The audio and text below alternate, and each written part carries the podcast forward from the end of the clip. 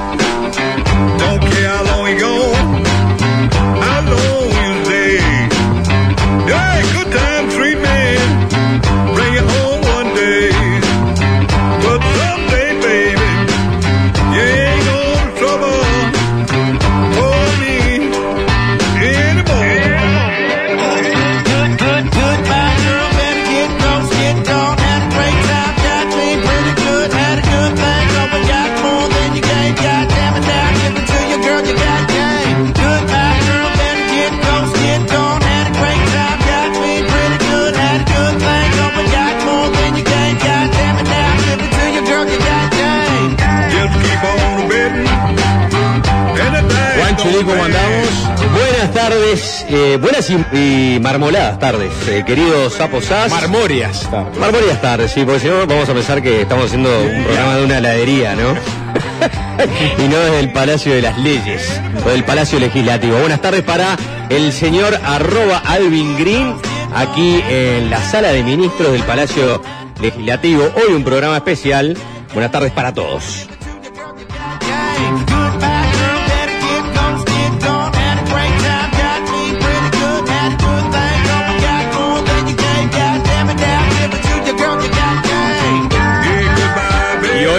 Especial desde el Palacio Legislativo, ya que dentro de algunas horas, a las 22.30, más concretamente, se va a conmemorar los 50 años de la última sesión de la Cámara de Senadores previa a la disolución de las cámaras. Después, bueno, este, la disolución y el golpe de Estado y, bueno, esos 12 años de dictadura que atravesó nuestro país. Va a haber, eh, digamos, un- una movida muy importante adentro del Palacio, también afuera.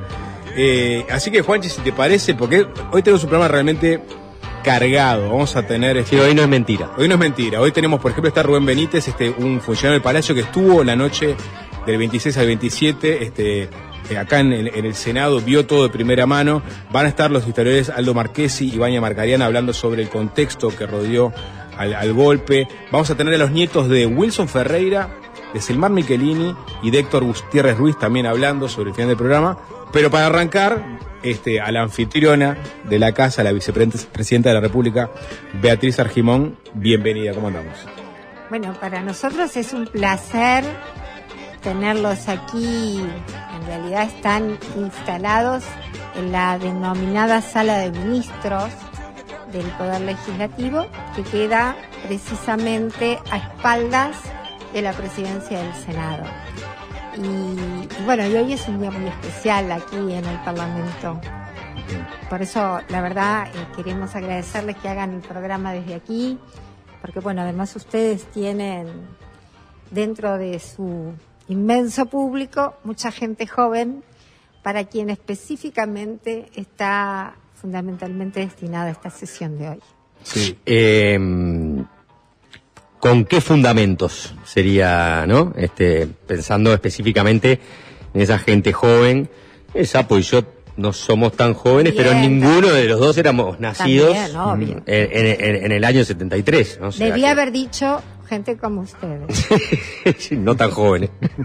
Pero no, eh, en realidad ustedes saben que todos los años, el 27 de junio, hay una sesión de la Asamblea General, donde obviamente hablan los legisladores. Este año también vamos a hacer esa asamblea mañana. Pero nos pareció que a 50 años del golpe, en realidad, ¿qué es lo que más sentimos acá adentro? Y fue precisamente aquella última sesión del Senado, Claro, la noche anterior. la noche anterior, que además tuvo citaciones que fueron interrumpidas por cuarto intermedio, porque todo el mundo estaba tratando de contribuir para que el golpe que era inminente no se diera a tal punto que eh, hoy vamos a estar tocando el timbre a la misma hora de aquella sesión, 22.30, y lo vamos a hacer en, en el tramo final de lo que fue aquella asamblea, donde distintos legisladores en realidad lo que hacen es, bueno, ya anunciar lo que es el inminente golpe y, cada uno desde su lugar. Y en ese sentido nos pareció que si bien todos los años nosotros aquí en el Parlamento lo recordamos, el 26 fue como el golpe a, la libertad del pueblo, porque cuando se acallan los representantes del pueblo, se acalla el pueblo. Entonces dijimos, ¿cómo a quienes no vivieron, eh, yo tampoco viví esa noche aquí, pero sin embargo me acuerdo la actitud de mi padre que llegó a mi casa, yo era una escolar, y a mi hermana y a mí nos sientan con mi madre y nos dicen, hoy es un día muy triste para el país. Y bueno, todas esas cosas implica la importancia de la comunicación mucho más en el siglo XXI. Entonces decidimos juntarnos a la misma hora y hacer una sesión con un mapping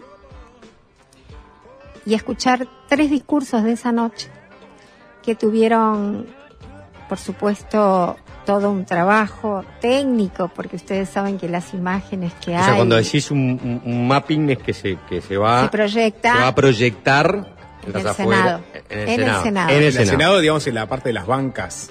No, ¿O en ser- realidad en, el techo, En en, el la techo. bóveda.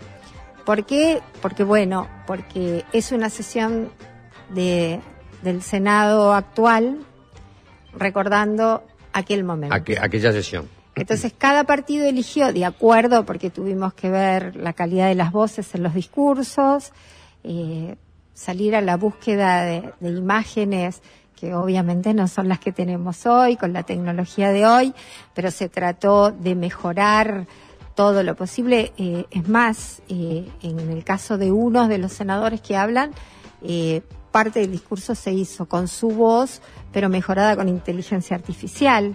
Así que va a ser una sesión bien distinta, pero vamos a confluir en ese espacio los de aquella noche, tres representantes de los partidos de aquella noche y nosotros. Eh, ya están definidos, obviamente, lo- lo- los tres discursos. Ya, ya se, se, se dijo quiénes son. Sí, el- en realidad ustedes saben que comienza, primero le- les cuento que en esa sesión, eh, ustedes saben, el Senado los preside el vicepresidente de la República, que es a su vez presidente del Senado, pero en esa sesión no estaba Zapelli. Porque estaba negociando. Porque estaba tratando de evitar en presidencia de la República el golpe de Estado. Entonces la preside el senador Pasaguirre del mismo partido y empieza a hablar Carlos Julio Pereira, pero eh, Carlos. Julio, claro, le vienen pidiendo, que es una práctica parlamentaria, sucesivas interrupciones. Primero el senador Wilson Ferreira y... Eh, per- perdón, vicepresidenta, porque es- eso es interesante, porque capaz que mucha gente no sabe. Esa sesión arranca con algunos temas del día y, y en al- y uno de los temas del día que estaba llevando adelante el senador Carlos Julio Pereira tenía que ver con algunas irregularidades denunciadas en ANCAP. En ANCAP, O sea, es verdad. se seguía hablando de la, coyuntura. de la coyuntura Sí, sí. mientras estaba sucediendo ¿no? alrededor del palacio y en, en- en- en, este, en las inmediaciones de, de- de Montevideo, lo- lo- los últimos, este, por lo menos las últimas expectativas de tratar de negociar y evitar un golpe que parecía que ya estaba recontra Sí. decretado. Sí, y ahí es cuando, este, en base a los discursos que se tienen y, y a las voces que pudimos recuperar, cada partido eligió qué representante eh, iba a hacer uso de la palabra, qué senador. Y esa interrupción, una de las primeras, es la, es la de la Wilson primera es de. Wilson Ferreira Aldunate, después Amílcar Vasconcellos, con quien ustedes saben, además eh, estaba el antecedente de lo que se denominó el febrero amargo, cuando él advertía la posibilidad de este, de este golpe.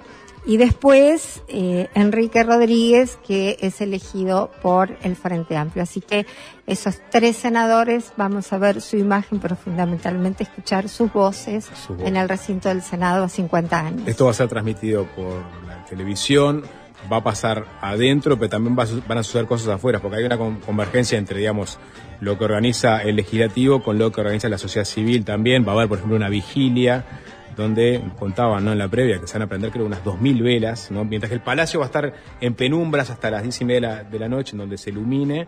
Después va a haber una parte en donde desde afuera van a empezar a aparecer eh, diferentes actores para este, poner esas velas. Sí, ustedes saben que pasa algo muy especial. Por ejemplo, hoy estamos emitiendo por las redes del Parlamento el video de cuatro funcionarios que estuvieron eh, esa noche. Y la verdad es emocionante escucharlos, ¿no? Porque transmiten lo que se sentía, porque nosotros tratamos de que estuviéramos todos los actores que coincidimos en la Casa de la Democracia, los legisladores, los periodistas y los funcionarios. Y afuera, la sociedad civil, la ciudadanía, la organización Jacarandá, eh, a través de legisladores, nos solicitó la posibilidad de hacer la vigilia alrededor del palacio. Yo voy a estar acompañándolos porque me parece que ahí estamos todos mancomunados, ¿no? Como que todo coexiste en este espacio donde eh, elegimos como mensaje el por siempre democracia. Bueno, eh, y bueno, esto se va a poder ver, como decíamos, este, va a quedar registrado. ¿Alguna reflexión, Argimón, sobre estos 50 años? Si- Siendo la pregunta concreta, ¿no? Eh, ¿Cuál es la salud de la democracia en Uruguay en, en este 2023? Y si queda algo por mejorar. Yo creo que, sin lugar a dudas, después de todos estos años donde desde la apertura a la fecha ahora hemos pasado todos los partidos en, al en el gobierno, pero además con un proceso de transición totalmente correcto, pacífico, algo que asombra, a nosotros nos parece que debe ser así, que es habitual y sin embargo no es lo habitual en muchísimos gobiernos y en ese sentido creo que eh, la democracia uruguaya no solo está firme, goza de muy buena salud, sino que además tiende cada vez más a tener que fortalecer sus procesos de aprendizaje. ¿Por qué digo esto? Porque mm, han ido adoptando distintas interpretaciones de acuerdo a los tiempos y ahora seguramente va a tener que tener el aprendizaje de los nuevos riesgos de las democracias del siglo XXI. Cuando se habla de la democracia algorítmica, de lo que puede ser la manipulación a la ciudadanía a través de nueva tecnología, bueno, eso es algo que las democracias modernas debemos asumir. Así que por ese lado eh, decimos por siempre democracia, porque de pronto hoy los riesgos no, no son que vengan militares y hagan un golpe en Uruguay, pero eso no significa que no tengamos que cuidarla todos los días. Y, y en ese sentido, uno ve este, de pronto los intercambios políticos que se dan, o en el Parlamento, en las sesiones, de pronto una interpelación o lo que puede ser una sesión este, por este, cualquier tema que discuta una ley importante, donde hay diferencias o discrepancias. Después está el intercambio que se da diariamente en las redes sociales, ¿no? donde obviamente tenés eh, eh, estilos más altisonantes eh, o más confrontativos, a veces más irrespetuosos, a veces fuera de la línea. Está esa realidad de los protagonistas de la democracia de hoy, ¿no? Que son obviamente los dirigentes políticos, los que tienen cargos ejecutivos, los que están en la oposición, y ni que hablar los representantes de- del pueblo, que son los que integran las distintas cámaras de- del Palacio Legislativo. Cuando pensamos eh, en, lo que estamos recordando, ¿no? 50 años de eh, golpe de Estado y en las discusiones políticas que había en aquella época, lo que eran esas discusiones políticas, y lo que era este, no solo este, esas discusiones, sino la violencia que había en la calle, ¿no? Eh, y la violencia que derivó después en un golpe de Estado, y, seguramente en, la- en el periodo más oscuro en la historia política de, de nuestro país. A la luz de esos hechos, cuando vemos las patinadas, las salidas de tono, eh, las confrontaciones a veces bastante chabacanas que hay entre legisladores, ¿no? ¿Qué tipo de autocrítica se puede hacer en estos tiempos cuando hablamos de cuidar la democracia todos los días? Sin lugar a dudas, eh, quienes estamos aquí representamos lo que pasa en la sociedad. Cuando me hablan de polarización muchas veces a través de determinadas discusiones, es porque también las sociedades modernas están más polarizadas. Entonces ahí es donde el rol de ese aprendizaje que los actores políticos tenemos que tener permanentemente es donde adquiere una mayor relevancia, porque hay ciertos límites que no deben pasarse y vuelvo a decir, somos responsables de ese cuidado, eh, tanto como otros operadores, ¿verdad? Porque cuando se llega a un proceso como aconteció de un golpe de Estado, había una situación social, económica y también de violencia que fue avanzando que pasara lo que pasó además en otros países, porque sin lugar a dudas había una tendencia eh, de alguna manera pensada y diagramada para que esto pudiera acontecer y Uruguay no escapó a eso.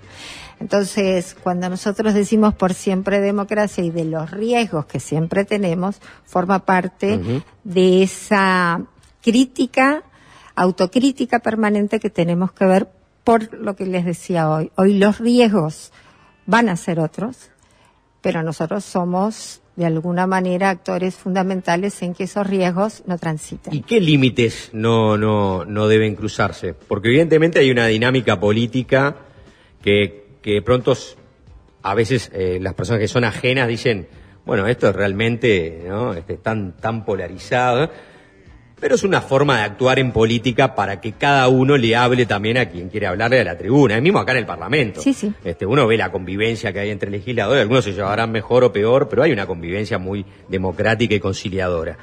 ¿Qué límites no deben pasarse? No quiero sacarle una declaración a la vicepresidenta sobre el hecho del fin de semana, que para muchos, por ejemplo, la intendenta de Montevideo cruzó un límite con el tema de, eh, de, bueno, de, lo- de la conferencia de prensa cuando leyó solo un párrafo de un informe de la Facultad de Medicina. ¿Eso es un ejemplo, un límite que no debe cruzarse?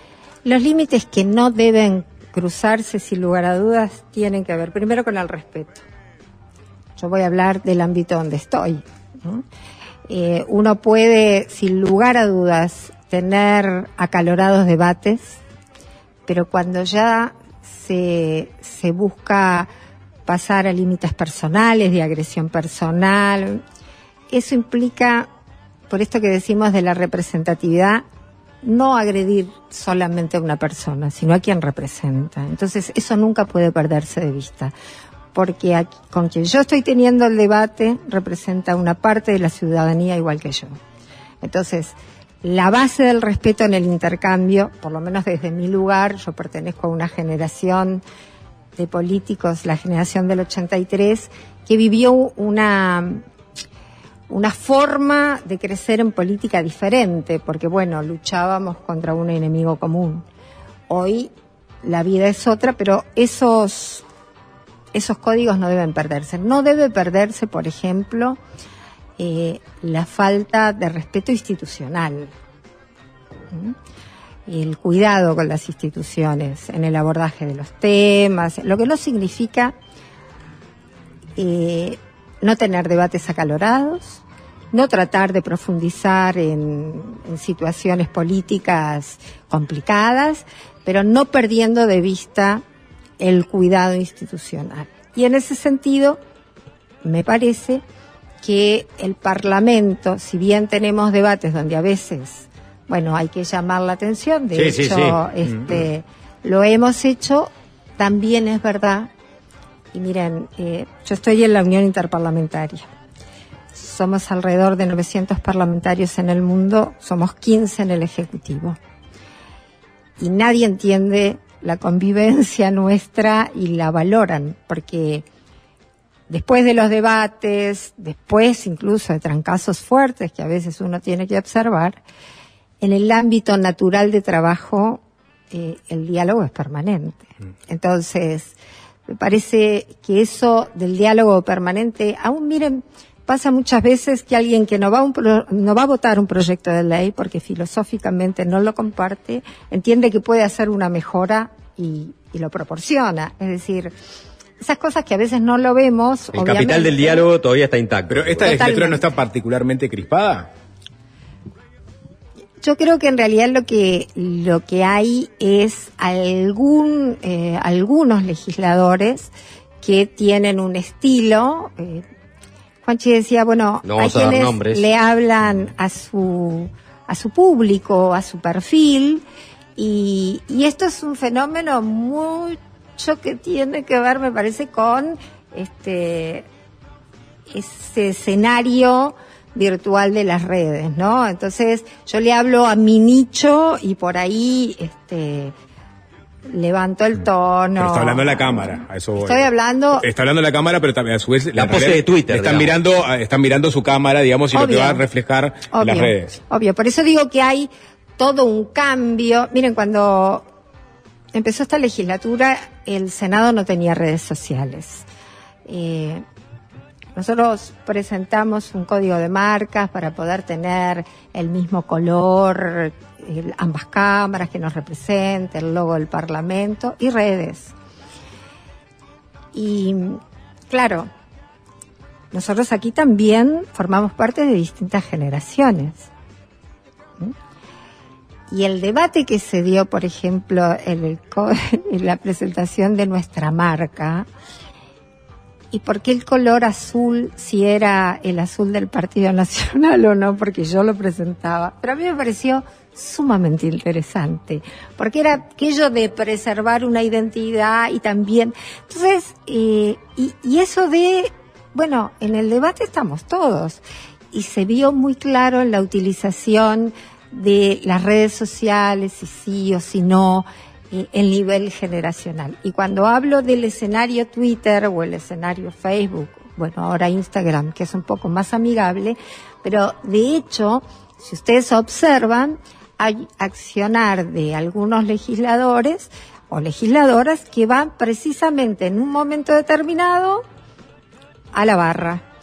Y en ese sentido, bueno, forma parte de una estrategia política. Bien.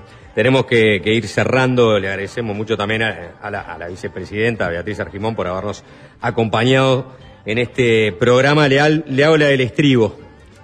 Este, uno de los Yo, discursos. con- yo con usted No, no. tengo Estoy- algunos estoy- antecedentes. Estoy siendo muy protocolar hoy porque el- el- vamos por Yo otro lado. le voy a decir a, a tu audiencia, la primer persona que me proclamó vicepresidenta fue Juan. Antes- Públicamente, públicamente. Claro, eh, eh, no, ¿Es verdad o no? Sí, es verdad. Y, y ahora eh, tengo una pregunta, justo la del estribo, que tiene que ver con algo de eso, que es uno de los discursos que, que vamos a escuchar hoy, aquellos discursos, este, encendidos discursos en defensa de la democracia, es de Wilson Ferreira Aldunate, que se eligió el Partido Nacional, ¿no? El Partido Nacional eligió el discurso de Wilson, es evidente, no, no, creo que no se puede elegir. había- otro, ¿no? claro. Eh, el wilsonismo tiene que tener una, una representación en la próxima elección interna, estamos de acuerdo, ¿no? Mire, si por mí fuera, sí. A mí me parece que el Partido Nacional... Mira, el wilsonismo es una forma de ver el país, pero también de ver el partido. y a mí me parece que esa forma no puede faltar. No puede faltar, no puede No puede diluirse dentro de dos candidatos herreristas. El tema es que una cosa es ser candidata, o- o, eh, ser candidato y otra cosa es que existan liderazgos. Y los liderazgos se dan naturalmente, no siempre los tenemos. Y en ese sentido es natural, luego de haberse muerto Jorge, pérdida que todavía sufrimos, eh, hubo sin lugar a dudas un, desorden, un- una suerte de, bueno de plantearnos y bueno ahora qué sabiendo que eh, ese sector del partido tenía su representación. Entonces ahora reacomodar ese ese sector no es fácil porque bueno estábamos todos muy dispersos pero yo no pierdo la oportunidad de trabajar por esa unión Bien. Eh, Beatriz Argimón, vicepresidenta de la República, muchas gracias por estos minutos en Fácil Desviarse. no a ustedes y gracias por estar Gracias. Hacemos una tanda y nos vamos a meter de lleno en lo que sucedió en esa noche del 26 para el 27 en donde se disuelven las cámaras. Hay un protagonista vivo, vivo y vigente y con una lucidez tremenda, quien nos va a contar desde su perspectiva cómo vivió esas horas eh, asiagas. Y me lleno eh, la boca con esa palabra que siempre quise utilizar, en donde eh, la democracia entraba, en Uruguay entraba en una larga este, agonía y finalmente oscuridad. Rubén Benítez era funcionario y es funcionario del Palacio Legislativo y nos va a contar... ¿eh? Ex funcionario. Ex, ex, dije ex, ex funcionario eh, del Legislativo, nos va a contar qué fue lo que vivió, sintió y oyó aquella noche. Ya venimos. Fácil desviarse.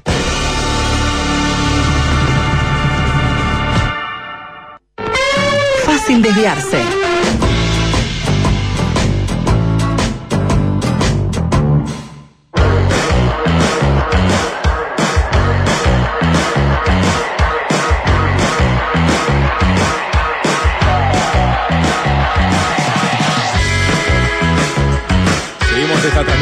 Especial desde el Palacio Legislativo. Hoy va a haber una ceremonia especial, conmemoración por la última sesión que se realizó acá en el Palacio, en la Cámara de Senadores, antes de que se disolvieran las cámaras.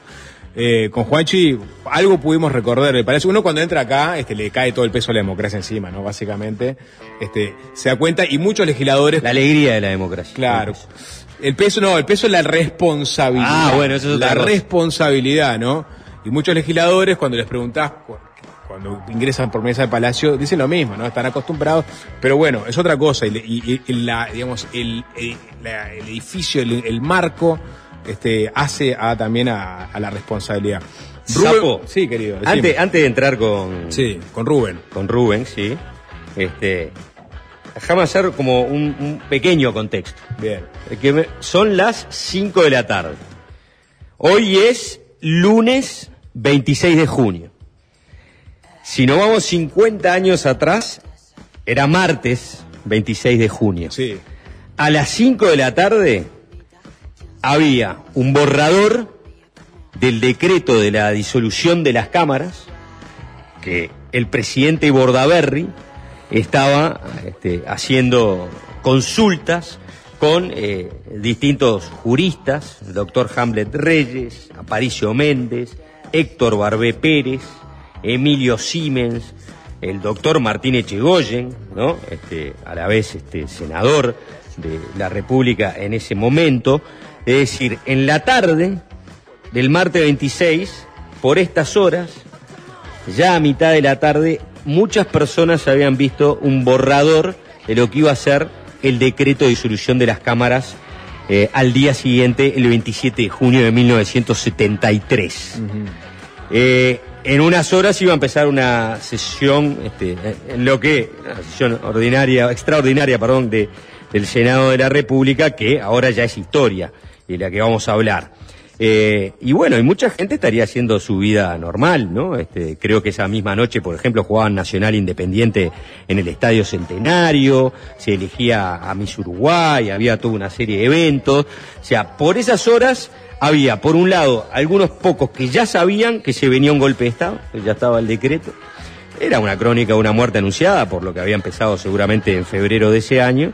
pero allí estaban las personas, eh, las personas moviéndose en, en círculos este, más eh, reservados y, y muchos ya enterándose de lo que se venía. Y ahí es donde me pregunto, ¿no?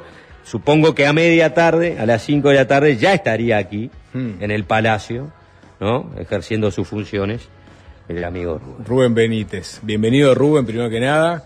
O bienvenido en realidad nosotros, este, te tenemos, vos, vos sos parte de esta casa, ¿no? Este, por más que te jubilaste ya hace algunos años, este, estuviste mucho tiempo en el Palacio. Bienvenido. Bueno, igual, al programa. por lo Muchas pronto. gracias. Eh, Eh, arrancaste a trabajar para, para encontrar a la gente en el 69 del Palacio, tenías 18 años. Tenía 18 años. Y te Eh, agarra- Contratado Sí. hasta el año 72, Ujú. Cuando entra Jorge Zapelli como presidente de la Asamblea General, con el nuevo gobierno. Este, Zapelli pide de que no haya más contratos. O los que están contratados se van o quedan presupuestados. No había plan B, había un solo plan. Y bueno, en- sobre todo eso, bueno, fuimos, fue pasando el tiempo y bueno, hasta junio, julio, que la Comisión de Presupuesto del Senado resuelve este, presupuestar no solamente a los funcionarios del Senado, sino a los funcionarios de, de la Comisión Administrativa, que era todo un conjunto, digo. El Senado siempre este, resolvió el presupuesto interno del Senado más el presupuesto interno de la Comisión Administrativa. Rubén, entonces en, en- en- en el año 73 tenías 22 años. más o 22 menos. años. 22 años. Y a las 5 de la tarde ya estabas acá en el... el- Nosotros habíamos el entrado como todos los días a las 14 horas, que era Mm. el horario normal de ingreso.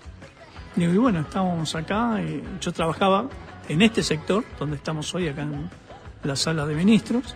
Este, yo atendía con otros con dos compañeros más, atendíamos siete despachos, más la comisión y la mitad de la sala.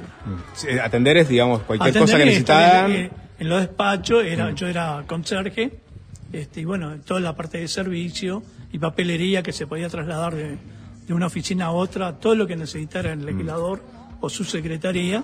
¿Cuáles era- eran los, los- los siete despachos que te tocaban a vos? Nosotros acá, al costado. De donde estamos, de la sala de ministros. Estamos en la sala de Mm. ministros, a la derecha estaba el despacho de Eduardo Pasaguirre, eh, acá a la izquierda está el despacho de, de Raúl Jude. Por ejemplo, ahora creo que a la izquierda está Amanda de la Aventura, si no me Sí. equivoco. Y a la derecha no me fijé, pero... Sí, no, yo Eh. en este momento no los tengo. Está. los Pero acá está eh, Omar Yude, eh, Jude, Paz Aguirre. Paz Aguirre, eh, Ángel Rat, y dos salas que hay en, en, en la barra, dos salitas. En esas dos salitas estaba, eh, de este lado, estaba Juan Pablo Terra, y del otro lado estaba Enrique Erro. Ahí está. Y Y en la parte superior, en dos despachos de arriba, el segundo piso, estaba Walter Ravena, del Partido Colorado, pachequista, Ujú. y ah, Pozzolo, y Pozzolo. el negro Pozzolo. Y nos quedan. Ravena, cre- si no me equivoco, no era ministro en ese Fue, momento. fue Ministro fue ministro, de. Defensa, Fue o del Interior. Claro, creo que era ministro en el momento Sí, de- del sí, golpe, sí, ¿no? Claramente. Mm.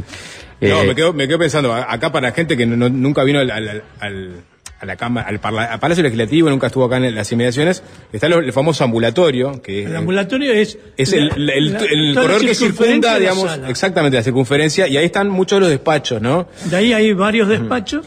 O sea, antes este, los despachos eran más bien acotados. Mm, Digo, no había tanto edificio. Hoy tenés los despachos en el, en el edificio anexo. claro, ahora donde está, por ejemplo, en los contados, está ahora la, la- la, digamos, la, la- la banca- donde se junta la bancada del frente, o se, se coordina, banca- estaba el, el, el, el despacho Estaba el de senador. Agustín Caputi. O a, a Caputi estaba ahí. Caputi estaba ahí. Al lado de él lado- estaba Grauer y adentro de la sala Martín C. Martínez, más conocida como Sala Verde, era el despacho de Wilson. Ah, ahí Ah, está, ya. eso. Y al lado del despacho de Wilson estaba el despacho de Washington Beltrán. Qué nenes, ¿eh? Qué plantel, ¿no? Es como cuando lo- los veteranos te, te, te, te cantan de, de memoria eh, la, la delantera de- del Uruguay del 50, del Uruguay del 54, el Peñarol del 49, ¿no? Este, Exactamente. Ahora, yo que te quería hacer otra pregunta. Obvio que pasaron muchísimos años y, y es difícil tener eh, eh, con precisión qué era lo que pensaba uno exactamente en aquel momento y en aquel día, porque después, claro, hay una construcción de la memoria que viene con el paso de, eh, los años y cuando se mira con, con- con otra perspectiva los acontecimientos. Pero el 26 de junio de 1973, a las 14 horas, cuando entraste al palacio, tenía que marcar tarjeta, me imagino. Sí, sí. Y marcaste tarjeta. ¿Pensabas que era el último día que estabas eh, entrando a.? No. No. No, no. No. No, pero había, este, había muchas versiones. Como decías tú, este, estaba la versión de que se conoció un borrador, habían reuniones acá en Sala de Ministros, había en Sala Verde, había en Sala la Martín. Martínez, la gente, lo- los distintos legisladores se iban reuniendo, habían corrillos, iba y venía la gente, la prensa estaba acá en la vuelta este, permanente, gente en los despachos que te decía que acá no iba a pasar nada, pero a las seis de la tarde se estaban llevando todos los útiles en, en los autos. Digo, entonces, por un lado te digo, no pasa nada, por el otro, estoy viendo lo que estás haciendo y por las dudas no dejo un solo papel en el despacho. O sea que el clima ya a las 6 de la tarde era bastante distinto a cuando vos habías ingresado a trabajar Claro. cuatro horas antes. Ve- Veníamos en un tobogán. Digo, porque esa es la realidad, veníamos de, de versiones, de versiones, de versiones hasta que llegamos acá al 26 de junio. Digo, todo esto, lo último, el último gran eh, evento fue el- la pedida de desafuero de Enrique Erro. Claro, claro. Eh, el, pedido de desafuero de Erro, la votación por el juicio político a Erro que no sale por un voto, todo eso fue algunos días previos, a, en la, por lo menos la semana previa al fin de semana, donde, eh, y obviamente esto se conoció mucho después, en el momento no se sabía, Bordaberry se junta ese fin de semana con la primera plana este, militar, este, con el jefe del ESMACO, con Gregorio Álvarez, se junta con los, este, con los generales de las cuatro este, regionales, claro, las cuatro unidades más importantes, con los comandantes en jefe de, de las Fuerzas Armadas, de cada rama de, la, de las Fuerzas Armadas, y les anuncia que tenía el plan de disolver las cámaras, y todos este, coinciden que era lo, lo mejor. Eso, eh, eh, este, en, en- en esos días previos que tú decías que venías como eh, que venían como eh, en, en- en un tobogán, Eh, y que yo te preguntaba, bueno, y, pensabas que ese iba a ser tu último día de, trabajo acá en el Palacio y me decía, no, bueno, había mucha, mucha, este, rumores, muchas versiones, pero, pero bueno, nadie esperaba que este, estuviéramos en la antesala de, del golpe de Estado. ¿Cómo se había vivido, si lo recordás, eh, eh, desde febrero en adelante aquí en, en el Palacio? ¿Cuál era, eh, en definitiva, eh, el, el clima, la sensibilidad, las sensaciones, el trabajo? ¿Era normal? ¿Era distinto? Porque ya de alguna manera la las instituciones se habían roto. ¿Cómo, cómo Bien, eh, recordás? ¿Tenés recuerdo de esos meses así? Sí, o sea, comunicado 4 y 7, febrero. Y creo que ahí es el gran detonante. Digo, a partir de ahí es, es que agarramos el tobogán y no, no se paró hasta el 26 de junio. Este, vivías acá en tiempos muy difíciles, se nombraron, creo que fue en esa época que se nombró más de un ministro de defensa este, que no los querían, y que si nombraba el Poder Ejecutivo, las Fuerzas Armadas no lo quería, y si las Fuerzas Armadas quería a alguien, el Poder Ejecutivo no lo quería. Digo, todo eso iba llevando a, este, a caer, digo, y a caer, y creo que en la opinión pública empezó un poco el decaimiento de, de la confiabilidad de, de, de la casta política, ¿no? Y ahí se fue deteriorando hasta llegar a donde estamos, ¿no? Al desafuero, que se pedía el voto de Chegoyen, que nunca llegó el voto de Chegoyen. Eh, historia, la historia urbana dice que Echegoyen se encontró en la puerta del ascensor con, con Erro, hablaron un ratito y le dijo que no lo iba, no le iba a votar el desafuero. Votar ese desafuero era votar el desafuero de Wilson, era votar el desafuero del Toba, era votar el desafuero de... Sí, era darle la derecha a los Era- militares. era Era, la era cal- votar el- la cal- 130 Claro. desafueros. Pero Era la perdón. calada para empezar a llevar a la justicia militar a, la- a los a- a legisladores. Pero, a ver, eh, si- yendo al día, ¿no? O sea, Juanchi lo recordaba hoy. O sea, vos entrás a las 2 de la tarde, había una sesión este, ordinaria del Senado donde, se, se- o, eh, perdón, se iba a votar una interpelación, o sea, se pidió para interpelar a Ravena, si no me equivoco, hablando de, realmente sí. ministro de Defensa. se creaba una comisión también vinculada a torturas. Eh, Wilson hacía una denuncia también vinculada a accionar, al accionar de la JUP. Es decir, como decías vos, o sea, había una agenda legislativa, ¿no? Eh, que, que incluso eh, trascendía el 27 de junio y se, se establecía una interpretación para principio de julio, por ejemplo. O sea que, de alguna forma, si bien había información que había circulado el fin de semana con respecto a que Borradores se ha juntado con los mandos militares y que ya algunos ministros estaban, estaban presentando su renuncia, ¿no? diciendo, bueno, no vamos a acompañar esto, los legisladores tenían una agenda eh, en paralelo de continuidad. O sea que acá no se acababa la cosa. El Parlamento seguía funcionando, trataba de seguir funcionando normal. Dentro de lo normal, bueno, está, estaba todo ese, ese andamiaje, esos pedidos de informe, pedidos de interpelación, órdenes del día. No te olvides que en este momento, en martes 26, ya no estábamos en sesiones ordinarias, por eso no hasta el 18. Ajá. Este, ya en ese momento era todo extraordinario. Todo era extraordinario, esa, Todo esa sesión incluida. Normalmente en la sesión extraordinaria no era fácil conseguir los votos, para necesitas 16 votos conforme para, para habilitarla al plenario. Digo, y, y pasamos por todo eso. este, el poder eh, seguía, aunque sabía de que estaban jugando con los tiempos muy acotados. Bueno, ¿no? ¿Y qué pasó ahí? Pues en un momento, digamos, se, se empieza a interrumpir esa, digamos, esa sesión extraordinaria tocando temas alguna forma ordinarios de la coyuntura, porque empiezan a llegar los, los mensajes de que, bueno, efectivamente se van a disolver las cámaras, Claro. este se viene el Cuando- decreto. ¿Esto lo viste vos en, adentro de la cámara, en los pasillos? ¿Qué recuerdos tenés de ese, de ese momento en que empieza a girar el tono de, este, de la sesión? Sí, ir a hablar con, con integrantes de la prensa, yo qué sé, con Astesiano, que era un periodista del Canal 4, este, un veterano, que sabía mucho. Este, ah, hay un periodista, no me acuerdo, creo que el hijo de- que trabaja en el Canal 5. Ay, Bueno, en fin, ayer lo vamos a recordar. tiene un programa, Sí. tiene un programa en el Canal 5. Ujú. este, ¿Quién es quién? Ah, Vanescayan, Claro. claro. El padre era también periodista político acá, este, y habían otros que no, ahora no me acuerdo los nombres, que eran los que estaban, iban y venían y venían acá y hablaban acá, iban al despacho de Wilson y salían versiones del despacho de Wilson, venían para el despacho de, de Rat, de, de Jude, porque el pachequismo estaba reunido, iban y hablaban a presidencia porque estaba reunido el otro sector del Partido Colorado. Este, No estaba Zapelli que presidía la Cámara, No pero, estaba. pero estaba Porque, tratando de negociar justamente algo y estaba Claro. Pasaguirre. Estaba Pasaguirre.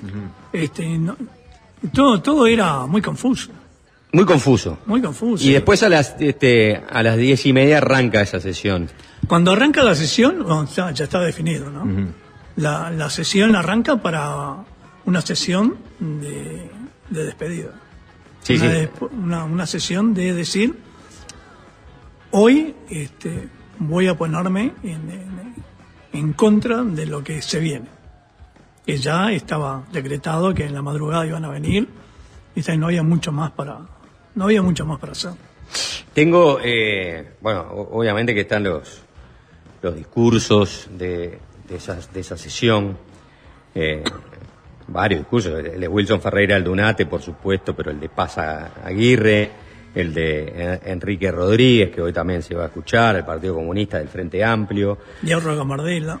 el de Luis Hierro Gambardella, este, que claro, que, que es uno de los que viene de- después de, no sé si de- de- de- del propio discurso de Wilson y el de Santoro, yo no, no- Sí. no sé, capaz que vos te acordás mejor. Creo, creo que después de Wilson viene Hierro, Y viene Hierro, exacto. eh, es el Este, que le sigue y, o sea, ya estaban definiendo partido, cada un, cada integrante de partido estaba haciendo su último discurso. Claro, y es interesante eso porque, claro, Wilson pone al Partido Nacional como que, bueno, acá va a estar el enemigo de todas las horas de, ¿no? la próxima dictadura. Arres- eh, Eh, y acérrimo enemigo. el acérrimo, el acérrimo enemigo y, y claro, el, el- el- el- el presidente que iba a dar el golpe era un presidente electo por el Partido Colorado Y, y, y- y a Hierro Gambardella, que venía de la época de Baltasar Brumi y del golpe de Terra, ¿no? O sea que conocía... ya, ya sabía de qué se hablaba. se conocía de dictadura, este, a- arranca en su discurso haciendo esa apreciación, ¿no? Bueno, este, yo entiendo lo que, lo que había dicho anteriormente, ¿no? Wilson sobre el Partido Nacional, pero Ya este, reivindica el Partido Colorado. exactamente, reivindica el Partido Colorado a través del suceso de Baltasar Brum con la dictadura de, de Terra. Eh, pero eh, te, quería hacer ot- otra pregunta que, que tiene que ver más allá de- de esos discursos. Decía, había mucha confusión. Había eh, en ese momento voces que dijeran, bueno, que te estuvieran planteando qué hacer aparte de los discursos. O sea, hacemos los discursos y nos vamos, hacemos los discursos y nos quedamos acá hasta que, porque por ejemplo se habla de que Amílcar Vasconcello andaba armado y que no se quería ir. Decía, no, no, no, no, no, yo me quedo, vamos a esperar que vengan, que nos saquen por la puerta y que, que la prensa lo registre. ¿Te acordás si existían esas discusiones, si estaban esas, discusiones? El, el último legislador en irse fue Amílcar Vasconcellos. Este, estaba armado, era, él quería barricada en su despacho, que era acá en la antesala del Senado, en antesala no, perdón, en el ambulatorio del Senado. Este, y bueno, estaba, vino gente a convencerlo que se tenía que ir sí o sí, o no iba a, a pasarla bien. Hoy no, no nos llevaste, hicimos un recorrido con Rubén, nos mostraste dónde estaba el despacho, estaba Milcar, y eso ya era sobre las 3 de la mañana, o sea, ya había Sí, pasado, Se debe haber ido, sí, como es ahora, tres, tres y algo, porque después, ahí ya nos fuimos todos. porque ahí estaban, eran eh, él, su, digamos, su camarilla y los funcionarios del palacio, Y algunos funcionarios. algunos funcionarios del palacio.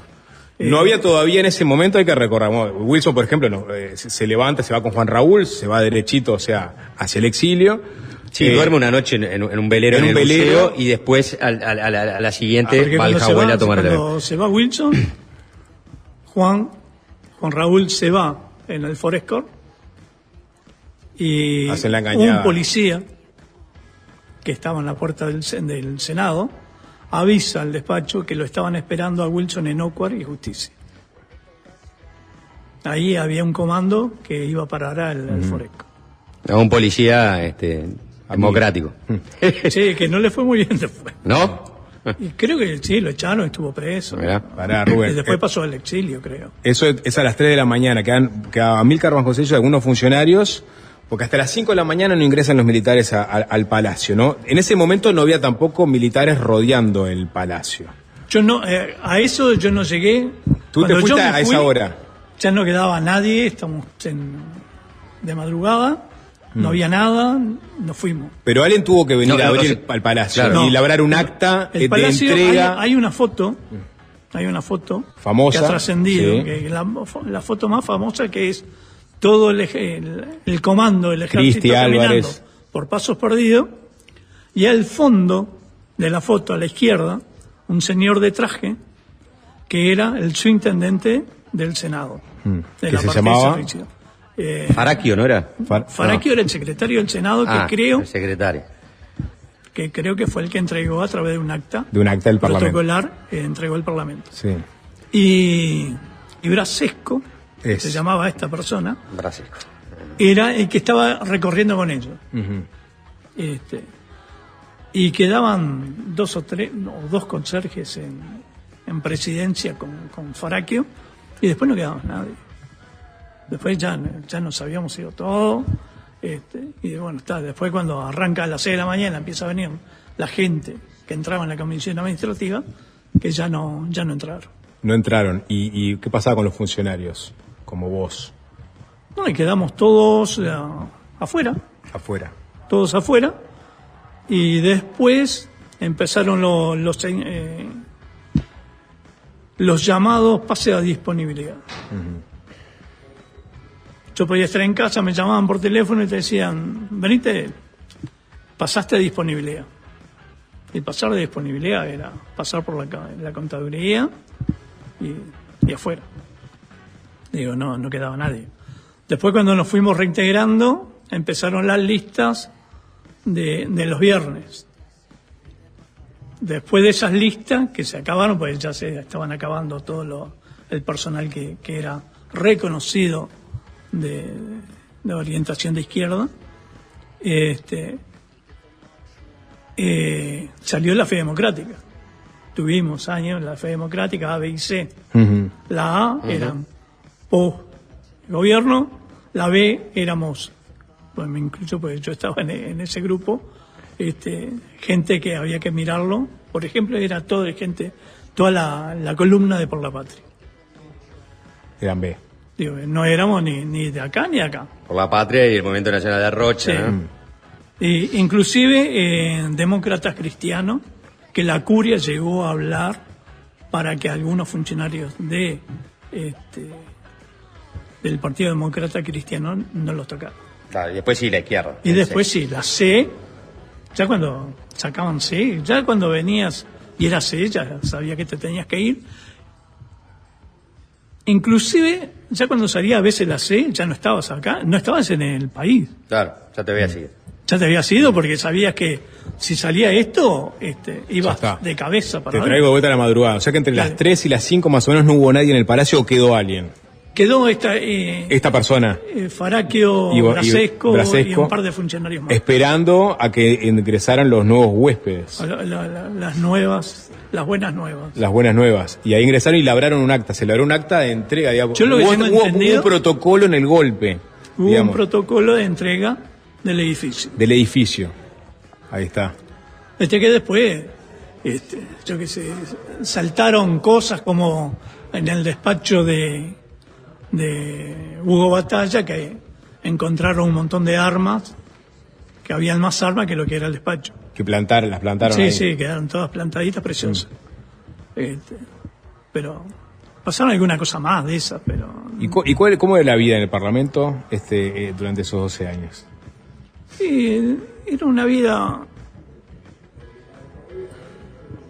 de con cuidado. Era tenías que tener cuidado. Hasta el 76 éramos los funcionarios comunes, los que quedamos como eh, de los que veníamos presupuestados.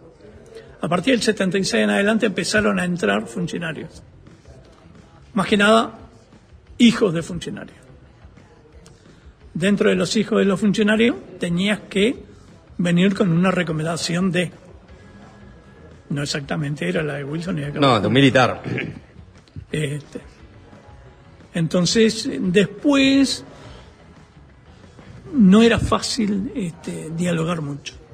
Claro, Podíamos dialogar entre los que nos realmente nos conocían. los que venían de antes. Claro, y ahí se, se hizo como una, una pequeña brecha. Después en, el- en la propia institución, Poder Legislativo que desapareció, Consejo de Estado, desapareció Cámara de Diputados, Cámara de Senadores, Comisión Administrativa y Biblioteca, desaparecieron.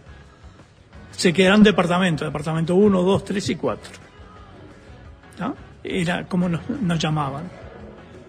Más o menos respetando los escalafones.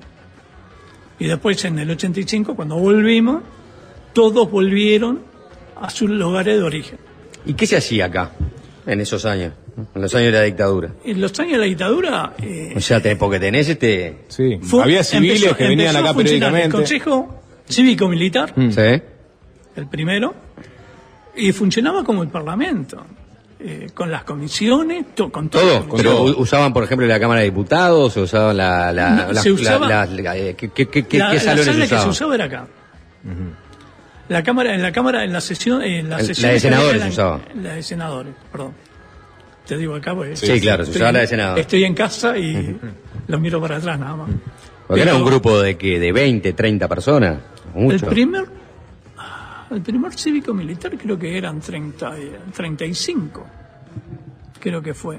Yo no sé si fue presidente Hamlet Reyes o, o Aparicio Méndez, no me Claro. acuerdo cuál de los dos fue el, el primero que integró eh, la presidencia del Consejo de Estado. Que eh, inclusive algunos consejeros se tomaron la molestia, una anécdota, en plena dictadura, al principio de la dictadura, seguían llegando invitaciones a los legisladores de las distintas embajadas. A los legisladores. Sí, legisladores, sí. que habían sido echados. Claro. Mm. Y el Consejo de Estado, a través de su secretaría, llamaron a todos lo- los órganos internacionales, a las embajadas, todo, de que esos señores ya no estaban más. Y pasaban la lista De los de los cívico-militares, de que a las personas que tenían que invitar para los eventos. Claro. Eh, Rubén, tenemos que ir cerrando, tenemos eh, este, más gente en, en- Bueno. en la fila para seguir este, conversando, Eh, pero agradecerte mucho por, por estos recuerdos, ¿De verdad? por este tiempo. Está, está bueno porque yo hoy se lo decía a un colega de ustedes, eh, digo, no hay, no hay mañana de esto, es hoy. Digo, hoy hace 50 años, no hay 75. Porque si yo soy de los más jóvenes, 25 años después, no hay. Claro, sea, No eh, llegamos. cuando lleguemos, eso. cuando, cuando se recuerden los 100 no, no queda nadie.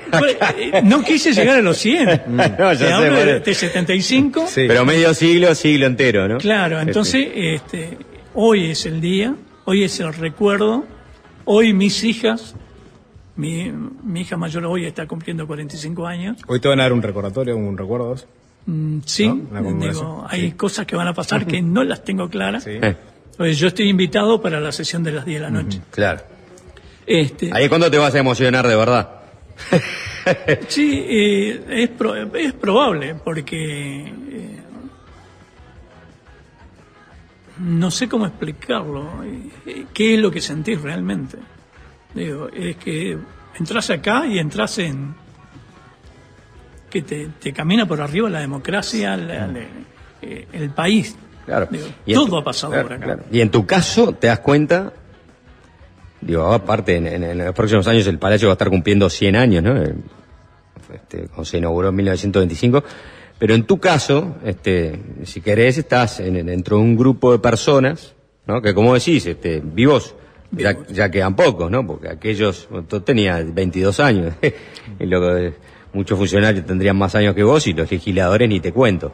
Eh, de una noche que va- es una noche que va a quedar para siempre marcada a fuego en los anales de la historia. Totalmente. ¿No? Totalmente. Este, en el sentido de... eh, es sentir eso. de- Claro. Es que hoy fuiste, este, fuiste el actor por cinco minutos de gloria. digo.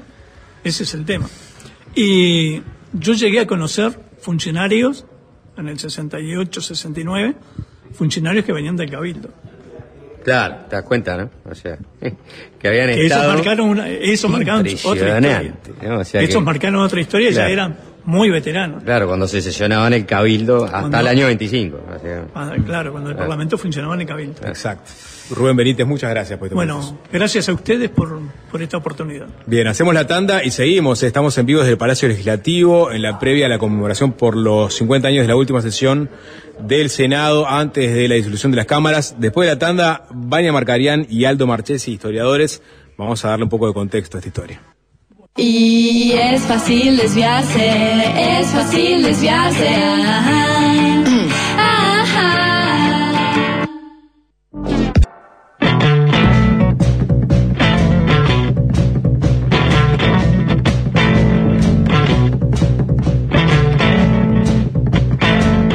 Seguimos, Juanchi, este programa especial desde el Palacio Leg- Legislativo en la previa de la conmemoración de los 50 años de la última sesión previo a la disolución de las cámaras. No leí los mensajes, acabo de entrar al WhatsApp y hay mucha gente que, que tiene recuerdos vivos de eh, esa tarde, noche, madrugada, ¿no? Capaz que en algún momento le damos un espacio. Porque... Vívidos. Vívidos, absolutamente, o, o- o de familiares que le contaron tal o cual anécdota, ¿no? De, de la cotidianidad, ¿no? Lo que contabas vos, o sea, afuera la, la- la vida seguía, ¿no? Y mucha gente ni siquiera tenía muy claro qué era lo que iba a suceder. a Cerraba ¿no? Holiday, Holiday on Ice, por ejemplo, después de, de haber hecho no sé cuántas funciones muy exitosas en el Palacio Peñarol. Volvería como una... Era la última función Sí. este, ese día. Última función. Bueno, es verdad, es, es- es la cotidiana de, de- del 73, ¿no? De, de junio del 73.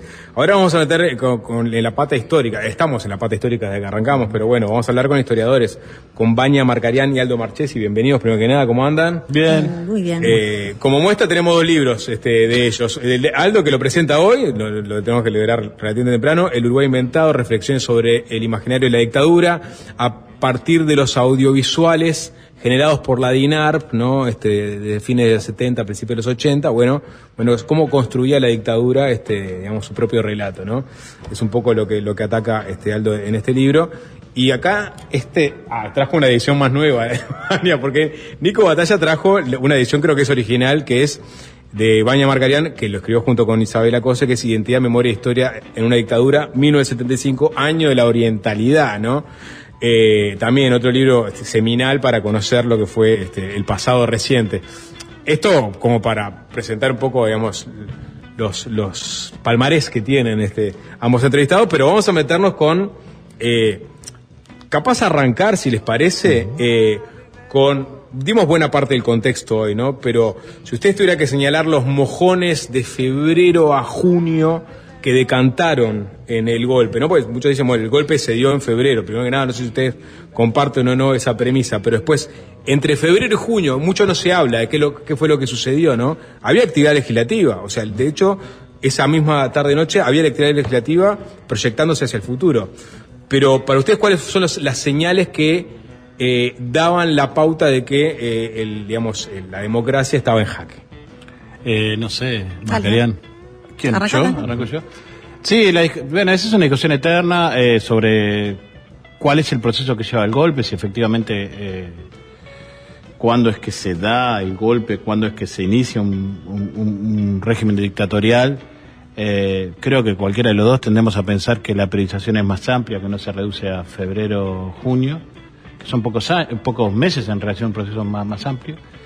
Eh, yo creo que otro mojón central en, eh, tiene que ver con, con un actor que sobre el cual me parece que todavía falta pensar mucho, que es el actor militar. Este, y claramente si hay, un- hay mojones en, en la participación del actor militar, tiene que ver con el año 71, cuando se inicia su participación este, en el marco de las fuerzas conjuntas en la lucha contra la subversión y, y- y en el año 72 cuando se da el estado de guerra interno y la ley de seguridad del Estado.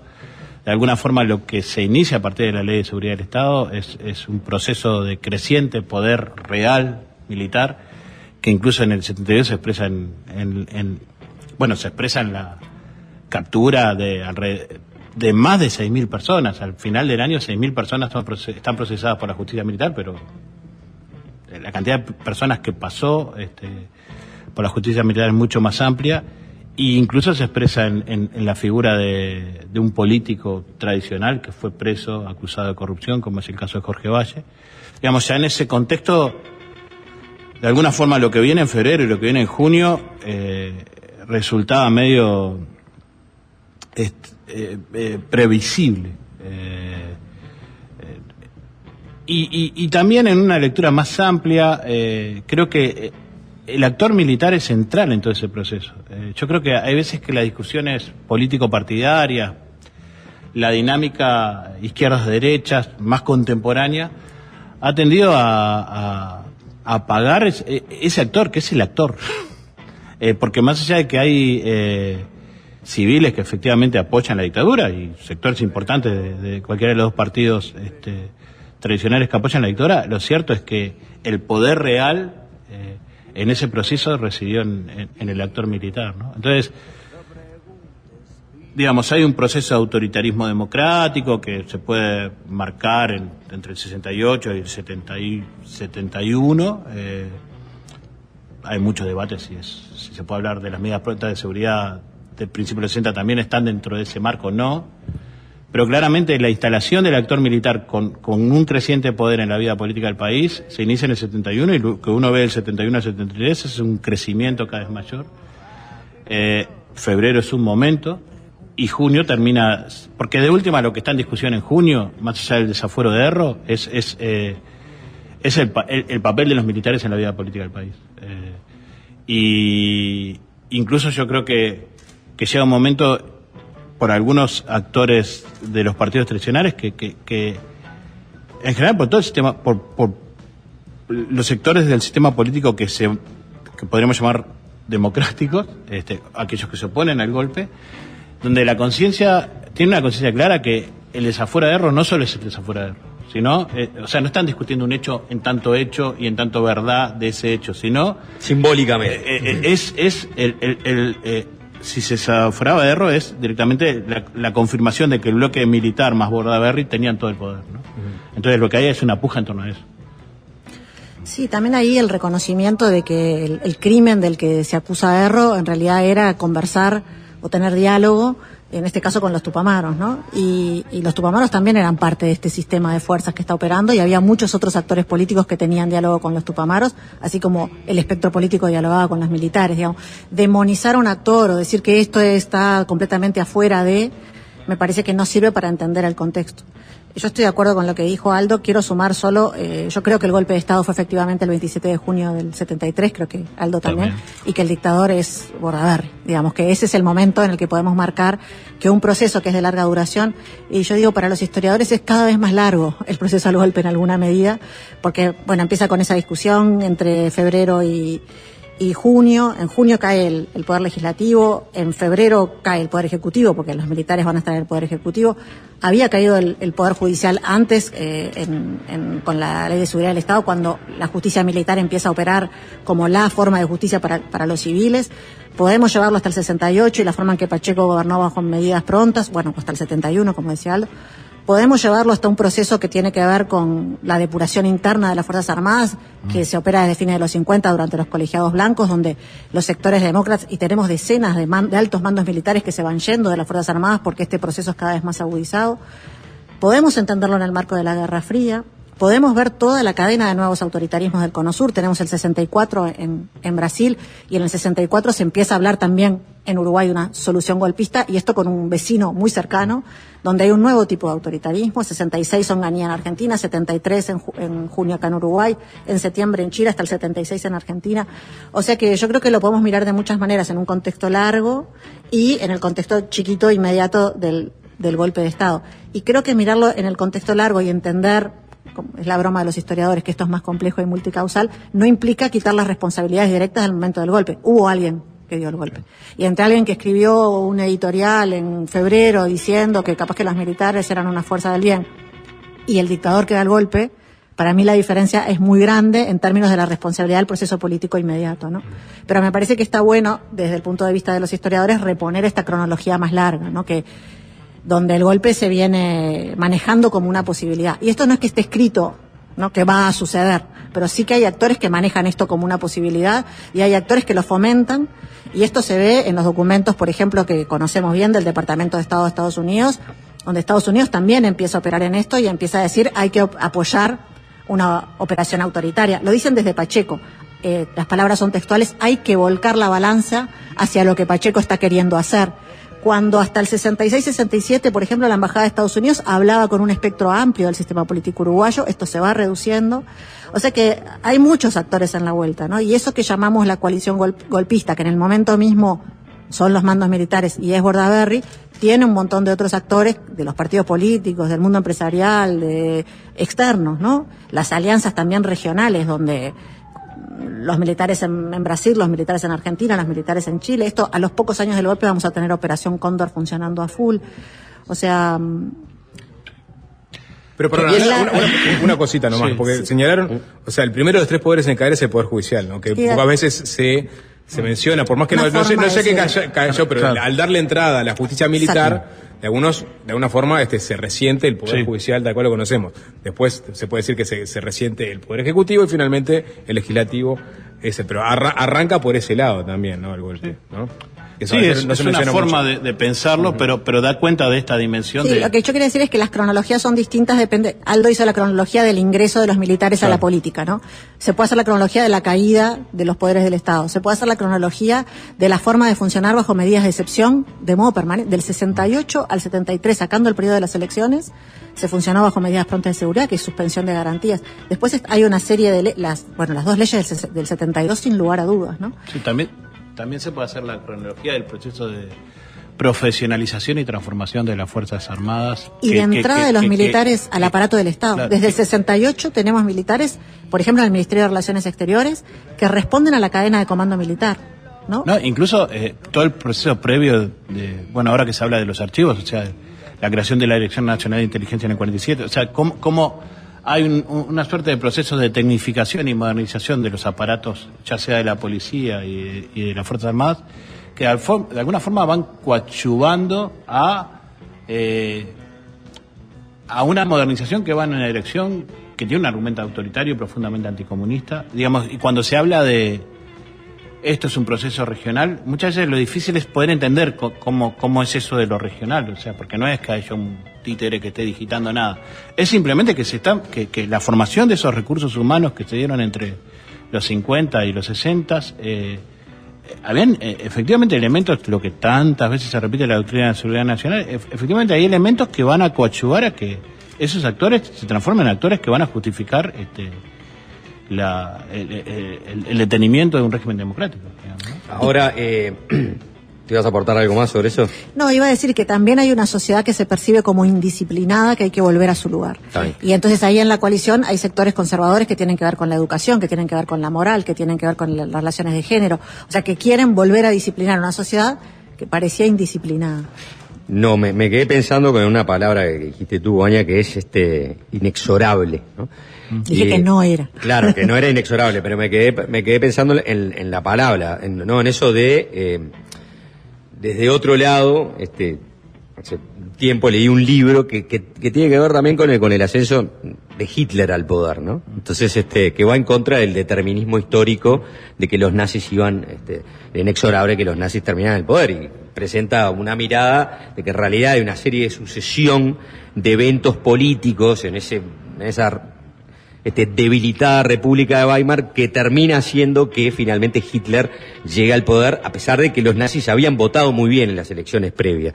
Pero bueno, eh, me pregunto si, primero, eh, hay un momento clave, ¿no? Que es este cuando se, se termina, ¿no? Este, se vota el estado de excepción y aparecen las fuerzas conjuntas y in- ingresan los militares en la represión contra la, la, la guerrilla. Ahí ya le dan la carta para que participen en el proceso de manera legitimada por el Parlamento. Ese parecería ser un momento clave. Pero claro, hay todo un contexto que, que tú bien describiste de marco general, regional, en fin.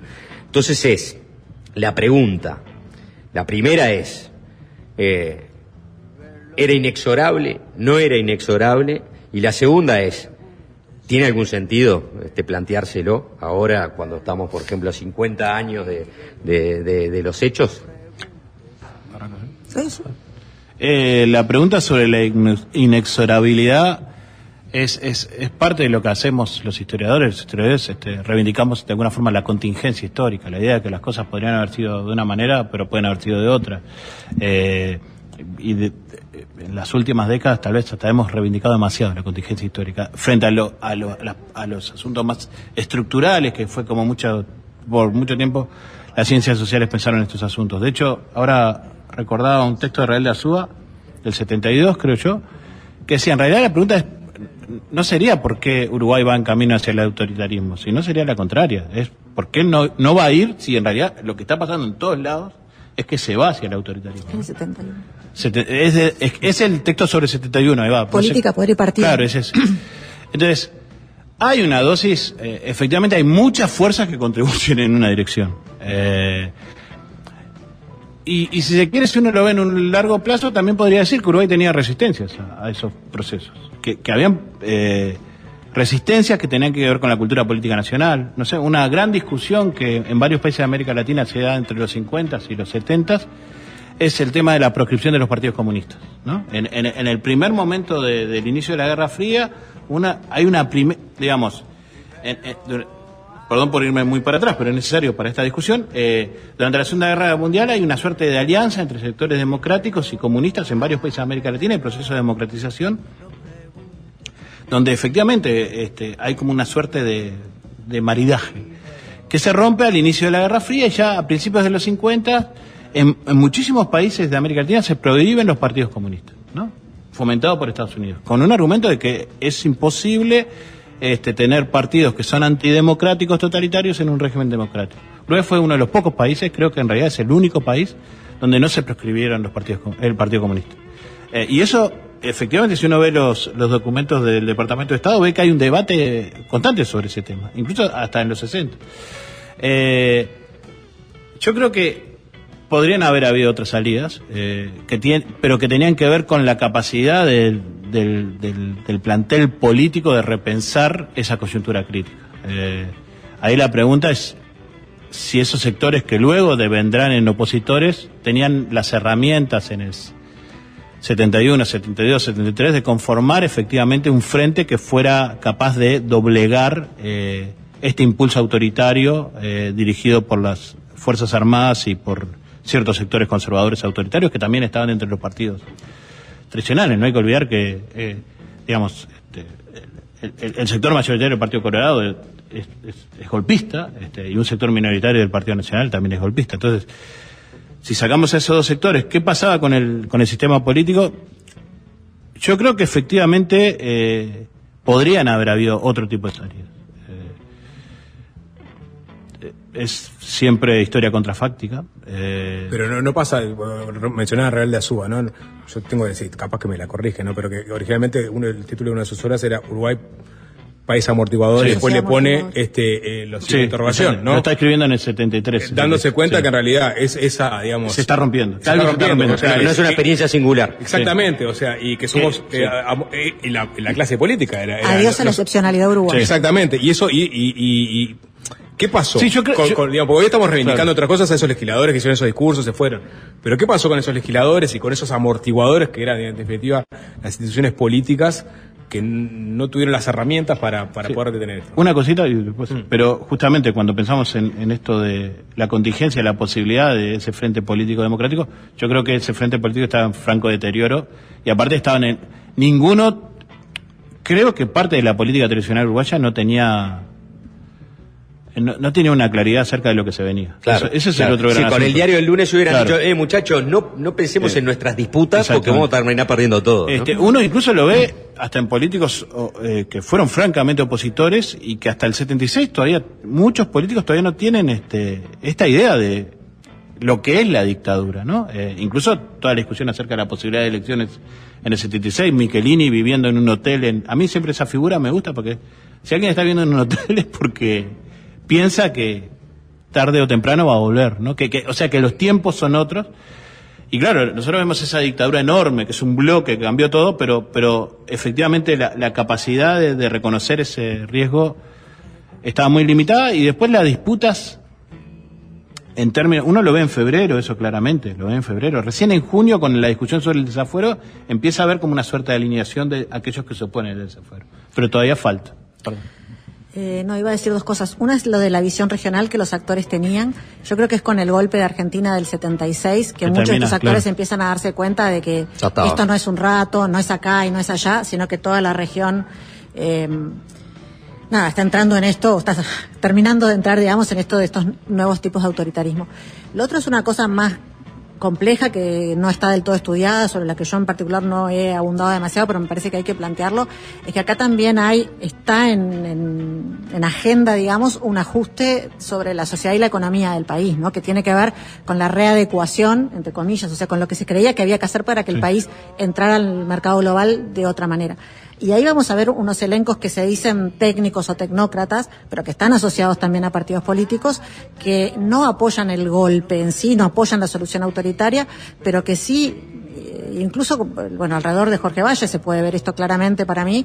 Jorge Valle fue preso en el 72, eh, estaba, se oponía a la dictadura, pero parte de, de un elenco de técnicos de la economía asociado a su sector, reingresa al elenco del Estado desde una posición técnica para hacer una serie de reformas que es verdad que la política económica de la dictadura tuvo marchas y contramarchas y eh, protección de unos sectores para después liberalizar otros, ¿no?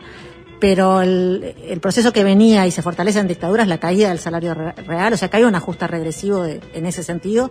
Y con una sociedad movilizada como la que había antes, algunas de estas cosas son mucho más difíciles de hacer. O'Donnell, que es un politólogo argentino que a mí me gusta mucho, decía, estas son formas subóptimas de dominación, porque precisan gastar mucho en represión, precisan eh, invertir dinero en sangre, digamos, para que algunos de estos ajustes sean posibles. Entonces, no, quiero ser sobredeterminista, algo de esto que estoy diciendo capaz que va en contra incluso de cosas que yo misma he investigado en otros momentos, de reponerle a los actores su capacidad de pero yo creo que mirado a 50 años y mirado en una cronología un poco más larga, hay algunas de estas cosas que también están operando. Entonces, acá no juegan solo los partidos y ni siquiera juegan solo las personas con sus adhesiones políticas. Más allá de sus adhesiones políticas, muchas de estas personas y grupos tienen intereses y esos intereses est- están operando, ¿no? Estaba, eh, ayer estaba repasando el, el libro este, Orientales de Lincoln Mastegui que tiene, ¿no? Eh, o sea, son 900 páginas de- de- del 73 al, al, al 85, entonces hay un raconto de muchos episodios ahí.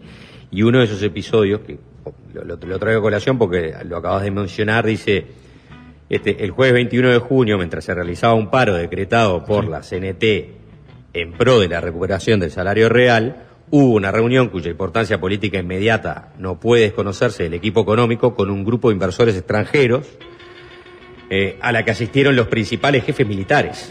Los empresarios condicionaron su futura actividad a la disminución de la burocracia, el puntual cumplimiento de la deuda externa, la posibilidad de llevar sus eventuales ganancias al exterior y la necesidad de la despolitización de las agremiaciones.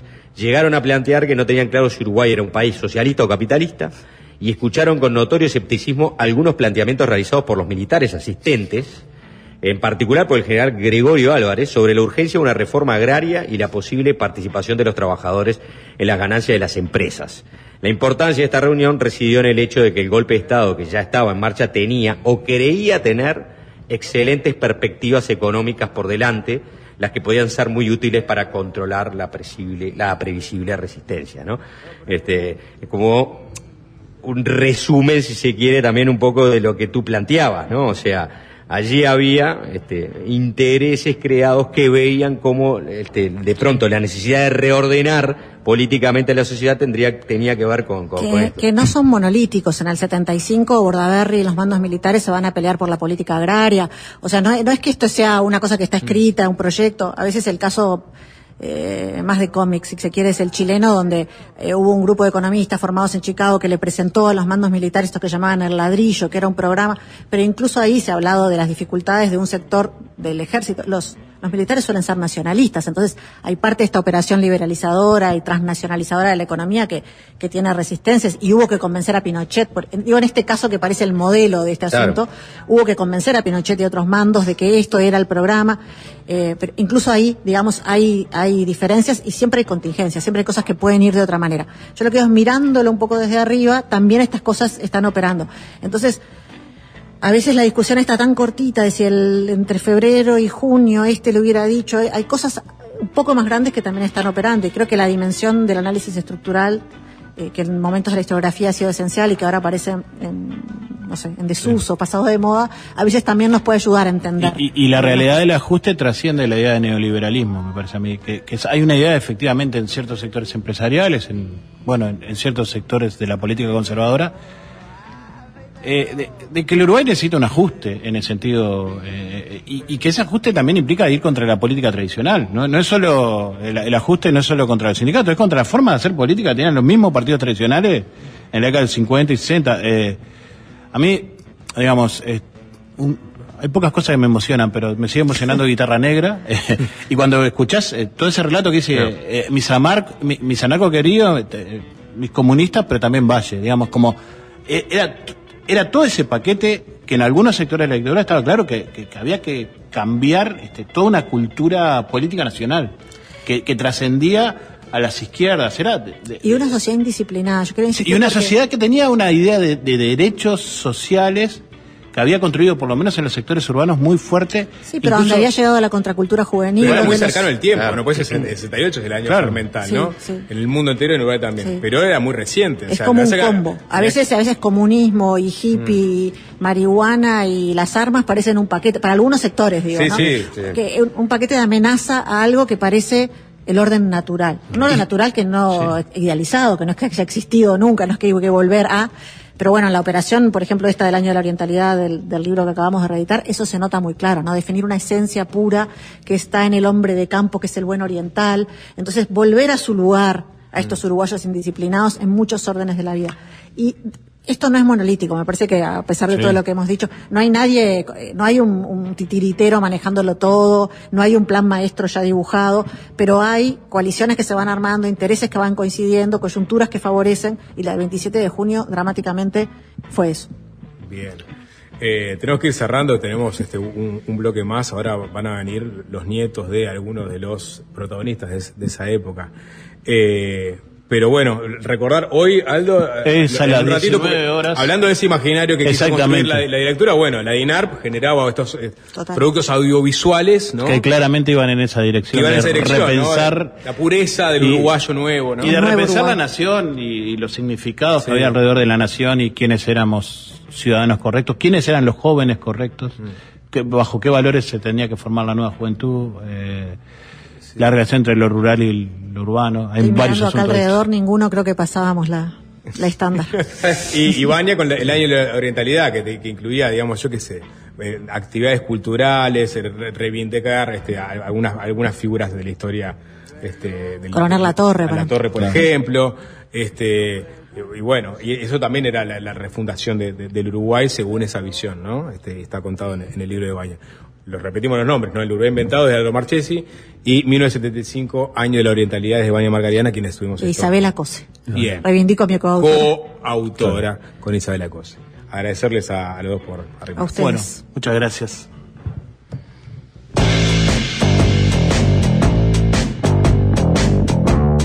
Fácil desviarse. En la previa de esta conmemoración, acabo de estaba, estaba en la- fui ambu- tuve que atravesar el ambulatorio porque tenía que ir al baño básicamente. El ambulatorio es digamos el, el- el- el corredor que circunda eh, la, la- la sala de senadores y justo escucho una voz que me llamó poderosamente la atención porque la reconocí y hoy hoy de noche, como nos decía Beatriz Argimón al arranque del programa, eh, se van a proyectar entre otras cosas este tres discursos con sus imágenes respectivas de aquella última sesión antes de que los militares, por la en realidad, disolvieran las cámaras y después los militares este, tomaran el legislativo. Y, era, estaban proyectando justamente, haciendo la prueba de sonido de- y de video de- de- del discurso de Wilson, ¿no? Proyectado en la cúpula de la, de la sala y fue como un momento bastante removedor. Eh, eso va a suceder hoy de noche, va, va- va a ser transmitido por este, los canales de aire, va a haber también un- una movida afuera del palacio, ¿no? Este, a cargo del grupo Jacarandá. Van a poner 2.000 velas alrededor del palacio, o sea que por un lado va a estar muy iluminado, pero después se van a apagar las luces y van a estar esas velas prendidas. Eh, en fin, todo para conmemorar los 50 años de la última sesión antes de la disolución de las cámaras. Último tramo de fácil desviarse con, eh, con el futuro, vamos, vamos a ponerle de esa forma, ¿no? Este, porque están tres nietos, ¿no? Está Santiago Gutiérrez, bienvenido Santiago. Muchas gracias, ¿cómo andan? Alguien con quien ya hemos conversado, ¿no? Fácil Sí, desviarse, creo. Sí, Yo además soy fanático del programa, soy- siempre Sí. estoy del otro lado del dial. el nieto de Héctor Gutiérrez Ruiz. Wilson Ferreira, ¿cómo andamos? Un gusto estar acá con ustedes acompañando y gracias por la invitación. Adivinen nieto de quién es.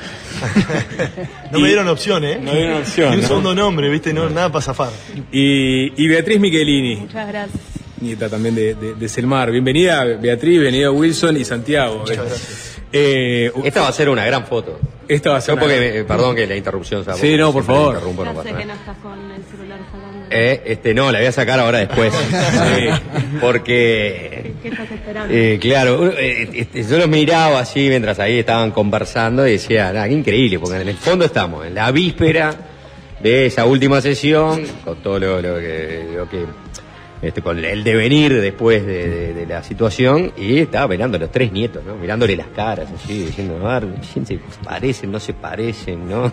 este, me parecía increíble que estuvieran ahí tres este, protagonistas este, claves de ese momento. Sí, absolutamente. La política del país. ¿Cómo, cómo lo, vamos, capaz que arrancamos por cómo les llevó a ustedes la historia de sus, de sus abuelos? ¿Cómo, cómo fueron este, enterándose, se las fueron dosificando? Este, no, de esto no se habla, de esto se habla mucho. ¿Cómo, cómo fue la, la, la cosa? Y bueno, en, en- en lo personal a mí me, me pasó de que me clavaron con el viaje del nombre completo, ¿viste? Este, bien de chico y, y fue algo que tuve presente toda mi vida. Este, me acuerdo mis primeros recuerdos, salidas con el colegio, con la escuela y este, con amigos, con los, los padres y eso, cuando decían mi nombre este, en voz alta, al- a la gente le llamaba un poco la atención, entonces me desayuné mucho, de muy temprana edad con todo lo que, lo que es la historia, este, con lo que fue Wilson quizás, este, de una perspectiva obviamente de un niño que no, no, no entendía mucho. Entonces eso es una construcción que se da a lo largo de los años, creo. Y bueno, aparte, en, en lo personal también me gusta mucho la historia, este, y justamente esa historia que, que a veces a nosotros nos, nos llega como anécdota de las experiencias vividas de la familia, también verla desde un punto de vista histórico, eh, estudiado, te da otra perspectiva de las cosas, ¿no? ¿Cuántos nietos son de Wilson? Y somos o- ocho, ocho nietos, Ocho nietos. dos varones y seis mujeres. Y vos este, llevás el nombre Wilson por... Eh, ¿Por qué? ¿Por ser el primero de, lo- de los nietos? ¿Por ser el más grande? ¿Por, No, no. ¿por el- qué razón? El más grande es este Gonzalo, Gonzalo Wilson, este, el más grande de los nietos, incluso lo conoció, yo no lo conocí personalmente. Pero esto fue algo que trabajé en terapia mucho tiempo. Bienvenido al club. y y una, una de las primeras cosas este, que, que, bueno, que, que trabajé fue esa, ¿no? Eh, y me iba, me iba a llamar Sofía, porque pensaban que iba a ser una nena. Este, y cuando nací, mi viejo miró y dijo, Wilson. Y fue Wilson. Chau, fue Chau. Estaba Este, ese nombre vacante, no lo había usado nadie todavía. Lo habían usado, pero de segundo nombre. Mi De tío se llama. Wilson Gonzalo también, pero Ah. de primer nombre, pero nunca lo usó. Este, y bueno, me tocó. Y quedó. Y quedó. Ahí. En tu caso, Beatriz. Eh, ¿Cómo lo viví o cómo me llegó en realidad? No, yo no soy muy como consciente. No soy como muy consciente de cuándo en realidad empecé como a, a, a conocer un poco la historia. Sé que en un momento yo empecé como a preguntar un poquito más, en realidad, qué era lo que había pasado con mi abuelo, qué había pasado con, mis tías. Pero conscientemente fue como a los 5 o 6 años más o menos, que ahí sí empecé a preguntar. Pero yo creo que lo sabía también como Wilson desde chica, en. No sé si a vos, Santiago, te pasó lo mismo. Este, pero también hay una cuestión de que se está hablando constantemente en la casa de uno, con los primos, con los tíos, con los padres, con los abuelos, un poco también de lo que, de lo que pasó. realidad. Pará, y ahí sí que la nieta es grande, ¿no? En el caso La familia. En el caso de la familia, digo. Sí, somos. Ese son- eh, pará la Somos, cuenta. eh, mm, nosotros somos 23 primos, en realidad. Y mi viejo tiene nueve hermanos, somos una tropa, Claro. como viste, un montón, Claro. en realidad. Santiago. Mucha terapia. Sí, no. Horas de terapia acá, tipo horas de vuelo de Sí, haber. sí, sí, acá los psicólogos Sí, sí, yo podría. Si fueran horas de vuelo, sería piloto transatlántico. Este, yo lo fui reconociendo como por etapas. Primero que, seguramente tanto en el caso de Bea como en el mío, lamentablemente la, la aproximación es por la tragedia. Claro. Este, y yo creo que me empecé a dar cuenta. El, el cuento de mi madre, por ejemplo, es, es parecido a algo que me pasó a mí el otro día con una, con una sobrina, y es que haciéndole la- el, el cuento, me pregunté por qué lo mataron, y la respuesta es la misma que me da a mí mi madre, y es por pensar distinto. Y un niño divino, lo- como son los niños, dice nada más. Nada más. Por eso. eh, eh. Solo- por eso. Y eso es una, una- está increíble, ¿no? Me pasó el otro día, particularmente a mi novia Josefina, que-. Este, y después yo reconozco dos momentos centrales. Uno es un momento, esa cosa como que no te das cuenta, que tiene que ver con las vivencias. Uno es algún día, en algún año, en una marcha del silencio, que tendría el tamaño de la mesa, porque la sensación que tengo es que todo el mundo me queda mucho más alto y tener la sensación repitiendo los nombres y eso decir, este es un momento de la puta, este es el momento, estás al lado. Eso es como un recuerdo que no sé exactamente dónde está ubicado en el tiempo. Y después cuando mi tío Mateo sacó su, su documental Destino Final, es del 2008, que ahí sí construía el personaje. Lo que me llevó mucho tiempo después fue construir al humano, ¿no? Porque siempre está el político, el, pensador, el tipo divertido, no sé qué está, pero y el padre, la- el tío, etcétera, etcétera, eh, me costó mucho más. Y a mí me costó el doble porque mi viejo falleció cuando yo era muy chico, cuando tenía seis años. Entonces tengo dos baches en el medio. Eh, y entre mi abuela y bueno, eh, el resto de- del universo también político, que por suerte además de grande he hecho muy buenas relaciones con grandes amigos del TOA y con gente que compartió momentos lindos de la vida con él, construí un humano, no el héroe, no el mártir, que es lo que tiene la tragedia, ¿no? Lamentablemente es tanto Bea como yo este, hablamos de nuestros abuelos a partir de, de su muerte y, y menos de su vida, que eso es lo, quizás lo feo que tiene. Claro. Eh, no, no, me, me- me quedé pensando en, en el- en el caso de, de- de todas las fa- de, todas las familias. eh, se conocen eh, de- desde hace mucho tiempo, por ejemplo, vos conocés mucho Michelini, vos conocés mucho Gutiérrez Ruiz, Eh, bueno, los Gutiérrez Ruiz y los Wilson parece evidente, inclusive ahí por una afiliación este, nacionalista.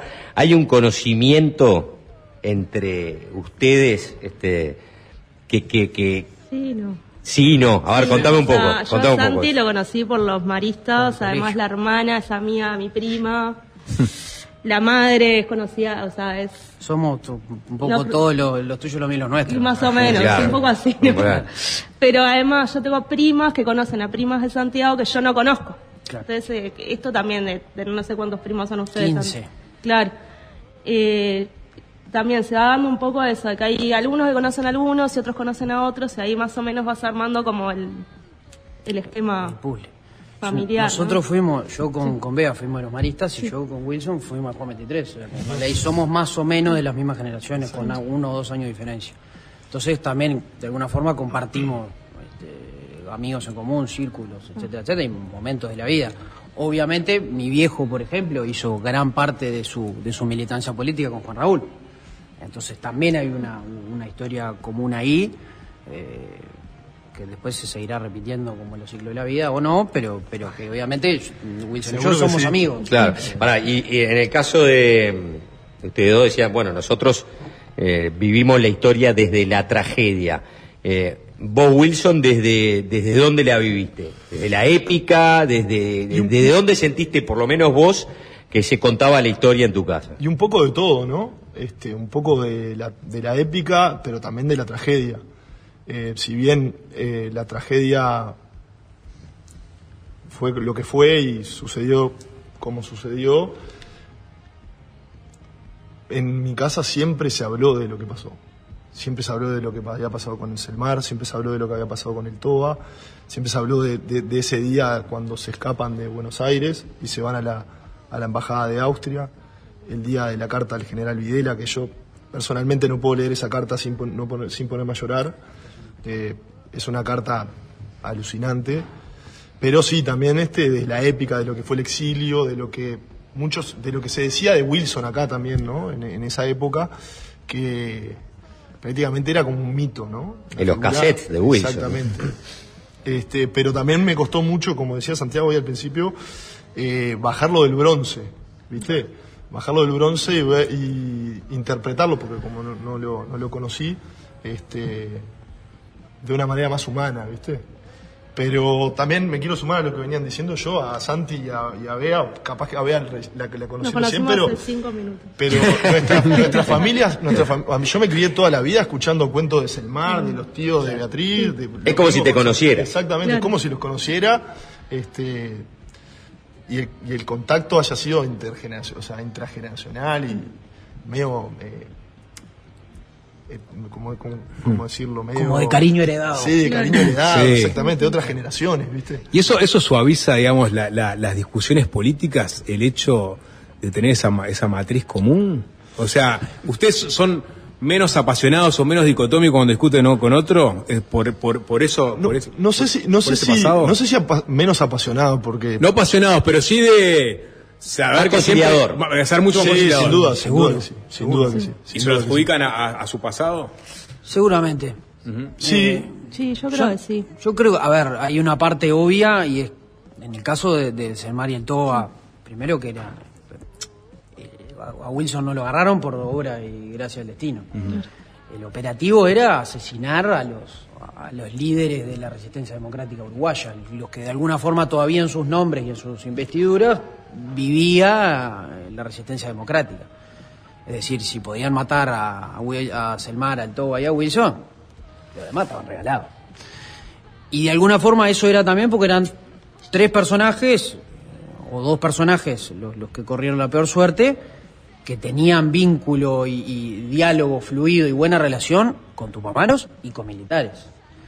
y con los distintos partidos. No en vano mataron a un senador de origen colorado y vallista, fundador del Frente Amplio, y el presidente de la Cámara de Diputados, que era blanco, herrerista, y quizás fue el primer herrerista y wilsonista, de- de- pero... Claro. Este- Y a Barredo y a White. Y a Barredo y a Waldo, que lo- en realidad eso es lo más abyecto y desagradable de- del crimen, que es matar a dos personas para que parezca algo, para aparentar. Que eran, que no casualmente, no, eran dos de los renunciantes, digamos, de los tupamaros, que, que obviamente querían volver también a la vida democrática y a la vida de los partidos políticos como instituciones. Claro. Entonces, de alguna forma, eso también es. Che, nosotros tenemos que charlar con todo el mundo. Pero ¿por qué no me puedo dar el, no me puedo dar el gusto yo de no, de no escuchar a nadie? Si la diferencia es la norma. A mí Sí. no, me, no, no me complica mucho no estar de acuerdo. Si te puedo convencer, buena soy. Si no te puedo convencer, bueno, tendrás tus motivos. Y si queremos los dos más o menos lo mejor para el país, vamos arriba y está pelado. Pues te decías también lo mismo. Sí, yo creo, lo- además yo estoy en las atípicas de, ellos- de ellos, ¿no? Estoy en el Frente Amplio hace muchos años. Nosotros Sí. tenemos muchos puntos en común igual. Claro, yo creo que hay una cuestión también de que, qué priorizás, eh, la democracia o el pelearte con el otro, o confron- confrontar con el otro en realidad. Y creo que hay puntos que puedes encontrar en común y puntos que decir, "Ta, acá no discutimos, acá intercambiamos, acá si te puedo convencer mejor y Claro. te traigo para el Frente Amplio y si no, no te traigo para el Frente Amplio y va a estar todo bien. Eh, creo que ahí igual hay una cuestión también de, de esto, de las historias familiares que nosotros nos unieron, que, que entendemos que la democracia es lo mejor para, para todos, en realidad, independiente de lo que pensemos cada uno después. Ir a discutir sin, sin querer tener razón, ¿no? Claro. Sim- simplemente por, por, por el hecho de, de discutir y de ver si se puede llegar a un, algún punto en común. Este, Oye, de aprender, ¿no? Y aprender A mí del me otro. fascina conversar Aprende- con gente. claro, exactamente. ¿De dónde vienen? ¿Por qué piensan como piensan? ¿Está fundamentado? ¿No está fundamentado? Lo otro. Sí, y bueno, circo. A veces no es la norma, o por, más, o por lo menos discursivamente o hacia afuera. Lo hablamos hoy al arranque con Argimón, ¿no? La vicepresidenta, ¿no? Sobre esa- esas rispideces o, o roces fuertes que hay, que cada vez parecen más fuertes. Este, a veces impostados, ¿no? Justamente para hablarle cada uno a su barra. Sí, ¿no? exacto. Este, Sí, sí. Eso lo ven ustedes, eso lo, lo dialogan internamente en el. Sí, cómo no. Todo el tiempo. Todo el tiempo. No le bola. Eh, y es llamativo porque en- a- hace poco vi que en, en- en la opinión pública anduvo circulando una encuesta que, que los uruguayos querían que los políticos en- eh, acuerden y negocien con los de los otros partidos. Eh, Creo que era eh, 8 de cada 10 quería que, que- que hayan acuerdos, que se construyan acuerdos políticos. Y hay cu- cuestiones que el país tiene que empezar a discutir que requiere que nos sentemos todos alrededor de una mesa y que nos pongamos los pantalones y que discutamos las cosas, las cosas que queremos ver de- del Uruguay acá 5, 10, 20, 25 años, que son cambios imposter- impostergables, que los estamos pateando para adelante. La reforma del sistema carcelario, bueno, ahora se, se pateó un poco el tablero, pero la reforma educativa era una. Entonces, hay, hay puntos que podemos acordar y poder, podemos llegar a un consenso. Tenemos que tratar de regar esa planta, ¿no? Porque viene brava la situación. Y eso políticamente para tomar decisiones, pero si no fuera el caso, para, para las relaciones personales y el cariño que se le tiene a las personas, creo que la inmensa ma- mayoría de las veces no necesariamente o no debería tener que ver con la coincidencia de ideas. Yo con Rafa muchas veces no estoy de acuerdo y cada vez que lo veo me doy un abrazo y me quedo un rato conversando y es una charla divina el 100% de las veces. Este, O te pasa en tu casa también. A mí me pasa con mi viejo, me pasa con mi vieja, eh, me, me pasa con, to- con mis primos, o sea, es lo, es lo natural, eh, es, normal coincidir eh, no coincidir en el con o sea, 100% de las cosas. exactamente. Y a partir de ahí construir diálogo, y a partir de ahí discutir y hablar, y bueno, y no creo tener razón, sino, bueno, busquemos a ver qué, en qué podemos, en qué podemos coincidir, en qué no, cómo lo hacemos. Y ustedes que son de, la nueva generación, ¿no? O sea, de, la política, hoy, hoy, lo, hoy lo comentó la propia vicepresidenta de la República, ¿no? Es decir, eh, en la conversación que tuvimos, como este, en, en la política de hoy ya ingresó el mundo de, de las redes sociales, de Twitter, ¿no? Y que de pronto hay eh, un accionar en Twitter y otra forma de proceder después Sí, sí. en, en- en- en la vida fuera de, la, de, de Twitter. Es decir, la gente de pronto es mucho más tajante, agresiva, confrontativa, ¿no? Eh, insultante, ¿no? Eh, que, el- que eh, en Twitter de lo que de pronto es después eh, en un mano a mano o en un encuentro donde los invita a un programa de radio a discutir o un programa de televisión a discutir sobre, sobre temas que después en Twitter se transforman como una suerte de sobre eso les quería preguntar, ¿no? Sobre justamente sobre eh, eh, si si consideran que hay un mundo de impostura en Twitter en muchos casos, ¿no? Eh, que después no coincide con esa agresiva polarización en la vida real, o bueno, o en realidad Twitter es la consecuencia de algo que viene de esa polarización más agresiva que se ve simplemente reflejado en- en- en- después en las redes sociales. ¿Cuál es su opinión de este estadio actual de la discusión política en función de esto que le estoy planteando? Y si quieren arra- arrancamos la mesa así, mira, pasamos por Santiago y cerramos Dale. Beatriz. Eh, yo creo que es en ambos sentidos. Obviamente la- las reglas de juego de, de las redes sociales hacen que lo único que quiera el algoritmo es que, que- que estés ahí adentro. Eh, y las horas dedicadas a las redes sociales creo que mayoritariamente son víctimas del conflicto. Eh, y si hay colapso y caos, hay gente leyendo, consumiendo, cliqueando, poniendo corazones. Entonces eso hace de alguna forma que uno moldee el comportamiento para estar, para figurar. Creo que no, súper nocivo, ¿no? Pero a la vez creo que estamos pasando por un momento general del sistema político chato. Eh, y en, en distintos temas que hemos visto de, de- en el que uno cree que el país necesita altura discursiva de los líderes políticos, eh, parece que están más preocupados por señalarse uno a los otros, ustedes hicieron, nosotros no hicimos, etcétera, etcétera. A ver, ¿quién es peor, no quién es mejor? Creo que en realidad hoy estamos en un momento del sistema político en el que las redes no colaboran, pero están mm, todos bastante más preocupados por señalar que el otro es peor que, que uno o que nosotros somos mejores. Y eso hace una forma de relacionamiento que es cierto, muchas veces vemos acá en el pasillo que se llevan de una manera normal entre compañeros de trabajo y otra frente a las cámaras o, o- o vía Twitter. Eh, no sé cómo, cuál es el camino para desandar esto tampoco. Eh, porque la lógica de las redes también es cierto que es una pecera, ¿no? Estamos los que estamos siempre y es cierto que puede ser más relevante o menos relevante, pero no está la gran mayoría de las personas. Eh, yo tiendo a creer que Uruguay necesita un sistema político que lo primero que tenga que hacer es estar, obviamente que dispuesto a co- a conversar y a dialogar, pero también a decir me equivoqué, pido disculpa, cambié de opinión, porque lo, lo- lo sano en, en un mundo que va como trompada es cambiar de opinión y evolucionar, eh, y que no, me parece que la gente ya no quiere ver esos líderes eh, brutales de bronce que, que van para adelante y que no miran hacia atrás, me parece a mí. Incluso hoy antes hablábamos en la previa de que el golpe y la dictadura vino en un cuadro político importante, ¿no? Este, habían unas figuras grosas. Este, y en ese sentido creo que está buena la pregunta de Juanchi. Eh, me preocupa mucho la, la crispación sí que, que generan las redes un poco a veces.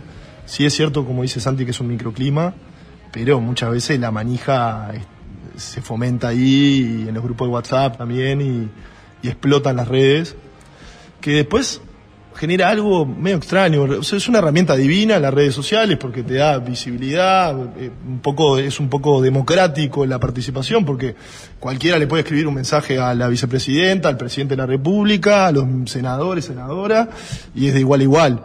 Este, que también eso es, es importante y, y lo celebro.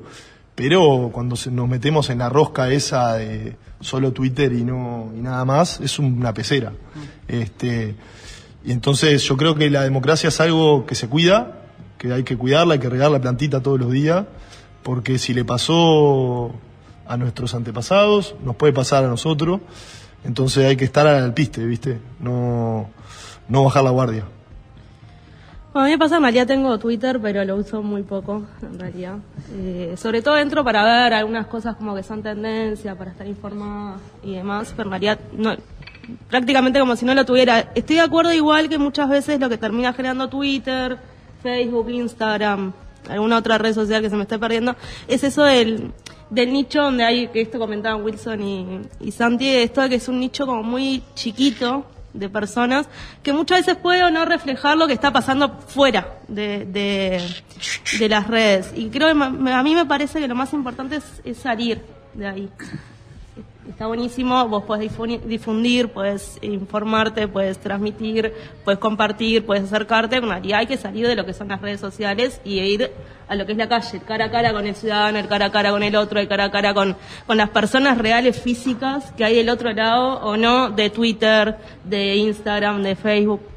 De lo que sea. Vos preguntaste Twitter, pero me parece que es como mucho más amplio. Claro, lo resumí en Twitter porque es, es muy político, este, pero obviamente que... Eh, Sí, también lo que genera Twitter me parece que es, eh, vos tenés que, que, pon- decir una idea en muy pocos caracteres. María, entonces termina capaz que a veces, mucha- muchas veces generando un mensaje violento o combativo que no necesariamente contempla lo que vos querés decir. Mm, y que va a ser mucho más celebrado, un Claro. mensaje. este, Muy- mucho claro. más tribunero, Claro, va a digamos. ser mucho más tribunero. A veces pensamos más en los me gusta y en, lo, los también. retweets que en, que en lo que estás tramitando. La, la militancia dicen que está abandonando, o sea, se- hay cierta pereza militante, o sea, por las posibilidades que te brindan las redes sociales de llegar a gente. Y, depen- ¿Y eso depende- puede ser un problema? No, yo creo que, que no, que el, el cara a cara nunca va a ser sustituido, ¿no? Te da, te puede llegar a dar más difusión o, o, o podés llegar a lugares donde antes no llegaba, eso es cierto, pero el cara a cara es el cara a cara. Pero es lo más divertido, supongo, aparte, ¿no? Para, para gente Sí, como sí, de edad sí. como ustedes, ¿no? Sí, Juntarse, ir, recorrer, este, tener el... Tocar la encuentro. puerta, ¿viste? Mm. Claro. Pero además hay por el un, hay un momento que las redes es nocivo, ¿no? Para uno mismo. ¿no? Claro. un momento si quieto el teléfono, me estoy enloqueciendo y en realidad qué tanto de todo esto es real. Me imagino que todos hace tiempo que no le contestamos a arroba Gabriel 346 que te pone que te pone imbécil en todo. ¿vos sí? No, no, no. No. Por acá dice que sí. Eh, No, no se, no, se, no se le contesta a los anónimos. No, claro, yo ¿no? pongo A Tiene y una tengo foto de 100 cero abajo fotos y que- tres seguidores. No, esa es regla número uno.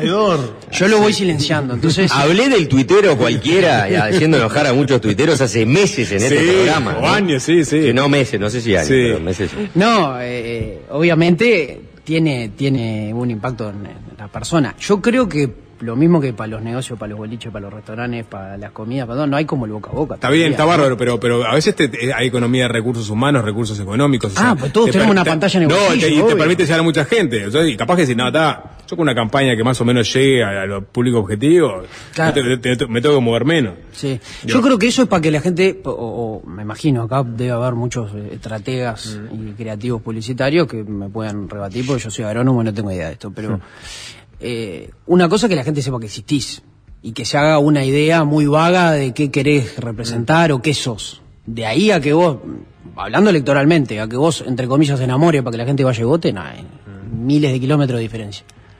Sí, comparto. Hay No. uno que es senador igual.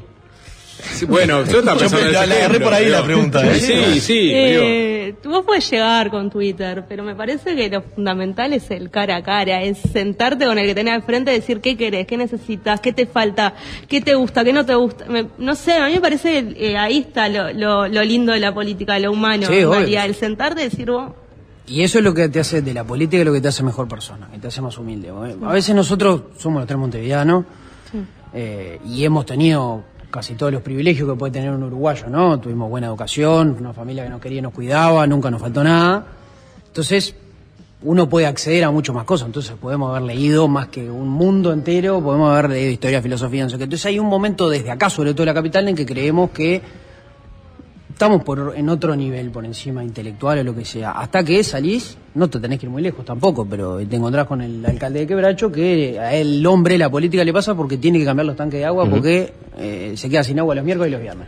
Y es igual de válido que si yo leí a Metol Ferrey, a Herrera, y a fulano y Mengano y, y qué, qué es lo que lo hace mejor una cosa que la otra. Quiero ir a un, un poco a- a- al momento de paso de los toros, ya le, le hago un Chivo. un chivo, exactamente, eh, del asunto, ¿no? Ah, hoy, eh, justamente, ¿qué, es lo que eh, se, se- va a estar conmemorando? Bueno, esa, última sesión en el Senado, que eh, donde muchos legisladores, 16 senadores, se expresaron, ¿no? Bueno, en defensa de la democracia ante la ya era un hecho que se venía al día siguiente el golpe de Estado. Entonces hay como una cosa de espíritu conciliador, ¿no? En torno de la ciudadanía, y en este caso de, los representantes del sistema político a través del Parlamento, de ese espíritu conciliador y de reivindicación de la democracia, ¿no? Reivindicación de el nunca más, reivindicación de todo eso. Pero quiero ir a otro lugar, quiero ir al lugar justamente de las asperezas, ¿no? Salir un poco de ese cuento de rosas, que está muy bien, eh, o de ese idealismo, y quería, por ejemplo, pregun- preguntarte a vos. Sí. A ver, el, eh, el golpe de Estado lo dio este, Juan María Bordaberry Sí. en el año 73. Mm. Pero ahí no terminó el asunto. El tiempo siguió, después Bordaberry este, fue procesado, cayó preso, y hubo un episodio muy puntual en la televisión, ¿no? Donde confrontó el hijo Juan María Bordaberry con el hijo de Selmar. ¿Qué recuerdo tenés de aquel programa de zona urbana? ¿Y qué, qué es? Yo nunca lo vi. Vos nunca lo viste. Nunca lo vi. De hecho, ese día yo estaba, yo sufro de migraña y ese día estaba durmiendo con migraña. Y- O sea, yo me enteré el otro día. ¿Y, y qué significa este Bordaberry en tu familia? Ya sacás Juan María, ¿no? Que es eh, bastante evidente. Pero, por ejemplo, al hijo, donde muchas veces se decía, bueno, no, no hay que cargarle no, al hijo este, lo que hizo el padre. Mm. Pero claro, quedaron enredados por la historia y terminaron este, eh, en eso. ¿Qué significa, por ejemplo, Pedro Bordaberry en tu familia? ¿Qué, qué, qué- ¿O qué visión tenés tú de él? ¿Qué visión tengo? Yo no puedo hablar somos muchos y cada uno tendrá... Sí, por eso, que por eso lo pasé a, ¿Qué visión tenés tú? No, yo no es un... Más allá de este... ¿De ese episodio puntual? ese episodio puntual, yo no tengo una opinión formada de, del señor Bordaberry. Es, es eso, en realidad, no, no tengo una opinión formada. De si es bueno o malo. No tenés nada puntualmente en su contra o personal contra él. Claro. Claro. Y, y- Tampoco a favor, ¿no? Tampoco a favor. Quiero seguir la ronda. Sí. ¿Qué, qué, qué es, eh, que- cómo, qué piensa un Wilson Ferreira, nieto, de la figura de Julio María Sanguinetti? Sobre todo de los hechos posteriores este, al año 85. ¿Cuánto tiempo ¿no? tenemos? Linda pregunta. Eh. Linda pregunta. Voy a hacer un cuento mu- muy gracioso. Me, me lo hizo mi vieja, por lo cual le creo al pie de la letra lo que me dijo. Eh, no, no es por, por na- no es nada personal, papá, si me estás escuchando. Este, pero mi vieja me contó que un secretario Sanguinetti, no me supo decir el nombre, cuando, cuando mi viejo fue nombrado embajador en Argentina, estaban reunidos en, en- la residencia ahí este, del embajador y yo entré a la reunión en un triciclo, no sé, a romper los huevos y, me, y el secretario me dijo, flaco, con esta la deuda ya está paga. Y después del tiempo, viste, cuando, cuando, cuando mi vieja me lo contó ahora de adulto, dije, ¿qué, onda ese comentario un guacho de 3, 4 años? ¿Viste? Fuera de lugar, total. Con Sanguinetti, más allá de las diferencias políticas y de, y de lo circunstancial, este, de lo que fue la salida, este, lo respeto por lo que representa, lo respeto por, su frontalidad también con Wilson en su momento, más allá de que tengo diferencias políticas enormes y, y sobre todo, este, en casa siempre lo trataron con cariño y con respeto más allá de esto también, ¿viste? Entonces, si, si hay cuentas para pa, pa reclamar, no son mías, este, no las asumo así, son de otra época. eh, y el pasado es el pasado y lo que queda por construir es lo que viene. Así que. más para. Santiago una. Bien, perfecto. Yo tenía una, pero te la No, no, no, no, dale, no, dale. no sé si existe una, una- un, un némesis del Toba. Pero. pero- Cacho López Balestra, pero Bueno, antes de pero- todo eso, pero claro, no, sí. Cacho es un divino. Pero te voy a, plantear- este planteo. ¿no? A Este, salir la- correr con el salamín. Eh, son muchos de segunda línea, pero dentro de Cabildo Abierto hay personas que reivindican este, el golpe de Estado. O sea, en, en el entendido de que eh, de no haber llegado ese golpe, posiblemente el marxismo iba a avanzar y eventualmente se iba a quedar con el poder. Y eso, eso es un discurso que está presente en, en cabildantes, no de primera línea, como te decía, o por lo menos no lo dicen explícitamente. Eh, el hecho de que, de que un partido que, que aglutine a esa, ese discurso esté hoy día en el Parlamento, ¿a vos qué te dice? Bien, yo iba a hacer algo muy, muy parecido, ya, por eso le agrego nada más que es, hablando de Twitter, es la que siempre le echan en cara, ¿no? Un nieto del Toba gobernando, tu caso no, no, no tenés Si yo gobernara. claro, claro, en el caso de gobernando, pero bueno, militás sí para el Partido Nacional y el Partido Nacional es socio político de- Claro. de Cabildo. Eh, arranco por el final. Obviamente, decisiones políticas que yo ni tomé, ni tomo, ni estoy lejos de tomar. Eso para empezar. Segundo, si yo sigo creyendo que el Partido Nacional es la herramienta, la mejor herramienta que tiene el país para, para que más gente viva mejor, este, lo otro me parece circunstancial, más allá de que yo esté de acuerdo o no esté de acuerdo. Es por la herramienta en sí.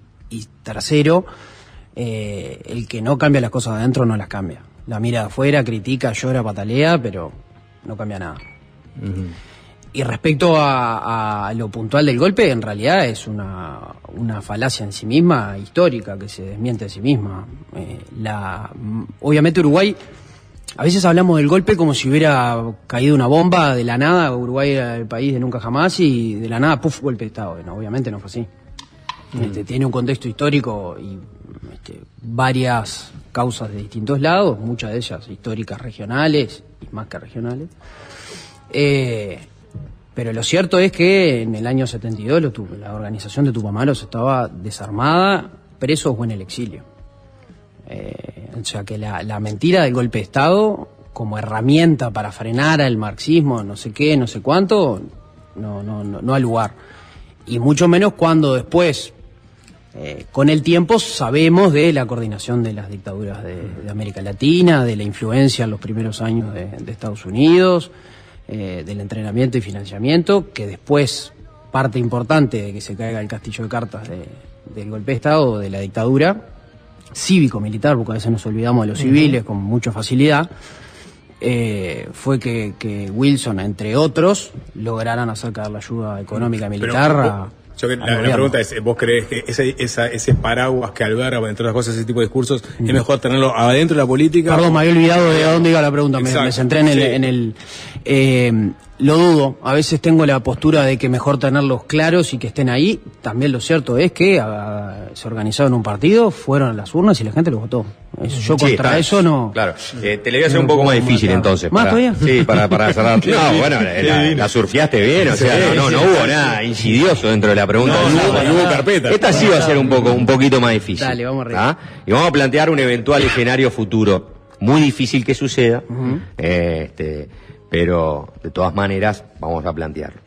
Te doy la posibilidad. Hay ¿ah? tipo una zona lúdica. Eh, es que es como una Pero zona te tocó luz. solo a vos, Te- creo. Te doy la posibilidad. Sí, sí. No, mira que estoy pensando para todos mientras, mientras ya, me- mientras relato esta ya estoy pensando. Eh, te doy la posibilidad de que en, en, en el 2024 la coalición de gobierno, ¿ah? actual coalición de gobierno, vuelva a ganar. Confirme, ratifica y tiene un segundo mandato. El tema es que ya este, el partido de gobierno, el que gana, no va a ser el Partido Nacional, es Cabildo. Cabildo va primero y segundo, el socio más importante es el Partido Nacional. Eh, ese escenario, ese es, ese es un escenario que preferirías a que pierda la coalición de gobierno y bueno, y termine gobernando el Frente Amplio. No. No. Respondido. Contundente. Tenemos que cerrar, así que zafaron ustedes dos de, Sí, sí. de la Yo zona iba a decir que iba a lúdica. estar de viaje en esa cosa. no, no, yo me la banco, ¿Y ¿no? Wilson? Yo ¿qué estoy de viaje justo de, Sí. ¿Y me Beatriz? agarraste afuera. Beatriz dice ganamos, ga- ganamos sobrados. ¿Es pan comido esto, Beatriz, en el 2024? Yo creo que sí. Ah, bien, bien, bien, me gustó. Bueno, Beatriz Michelini, Wilson Ferreira, Santiago Gutiérrez, gracias por arrimarse. ¿eh? gracias a Gracias a ustedes. ustedes por, Muchas gracias. Hasta la próxima. por la invitación. Fácil desviarse.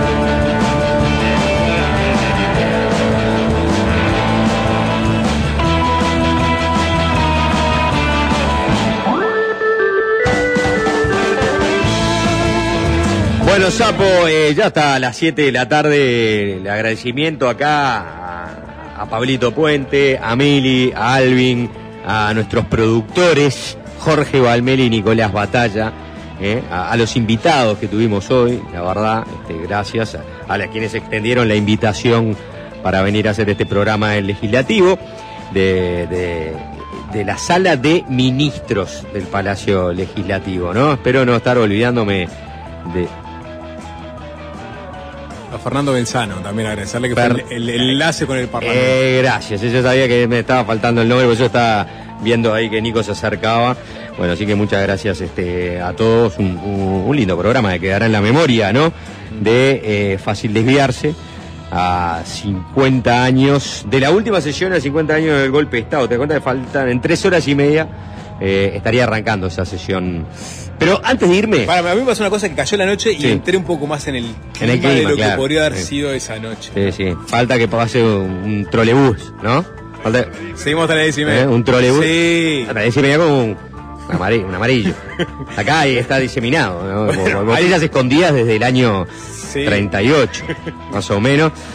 Añejo en serio. Sí, sí. Pero no, no, estando acá en el legislativo, que, que- quería cerrar con un comentario, porque no podés pasar tampoco por acá. Para dejarme antes mandarle saludos a Elmar Michelini, al primo Bien. de Beatriz, que me Beatriz le tenía que mandar este saludo y no se lo mandamos.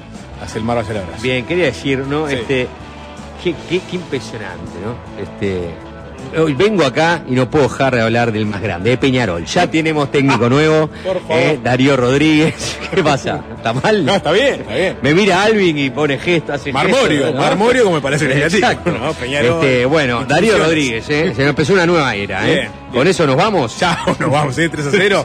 Plato servido. Chao, chao. Y es fácil desviarse, es fácil desviarse. Fácil desviarse.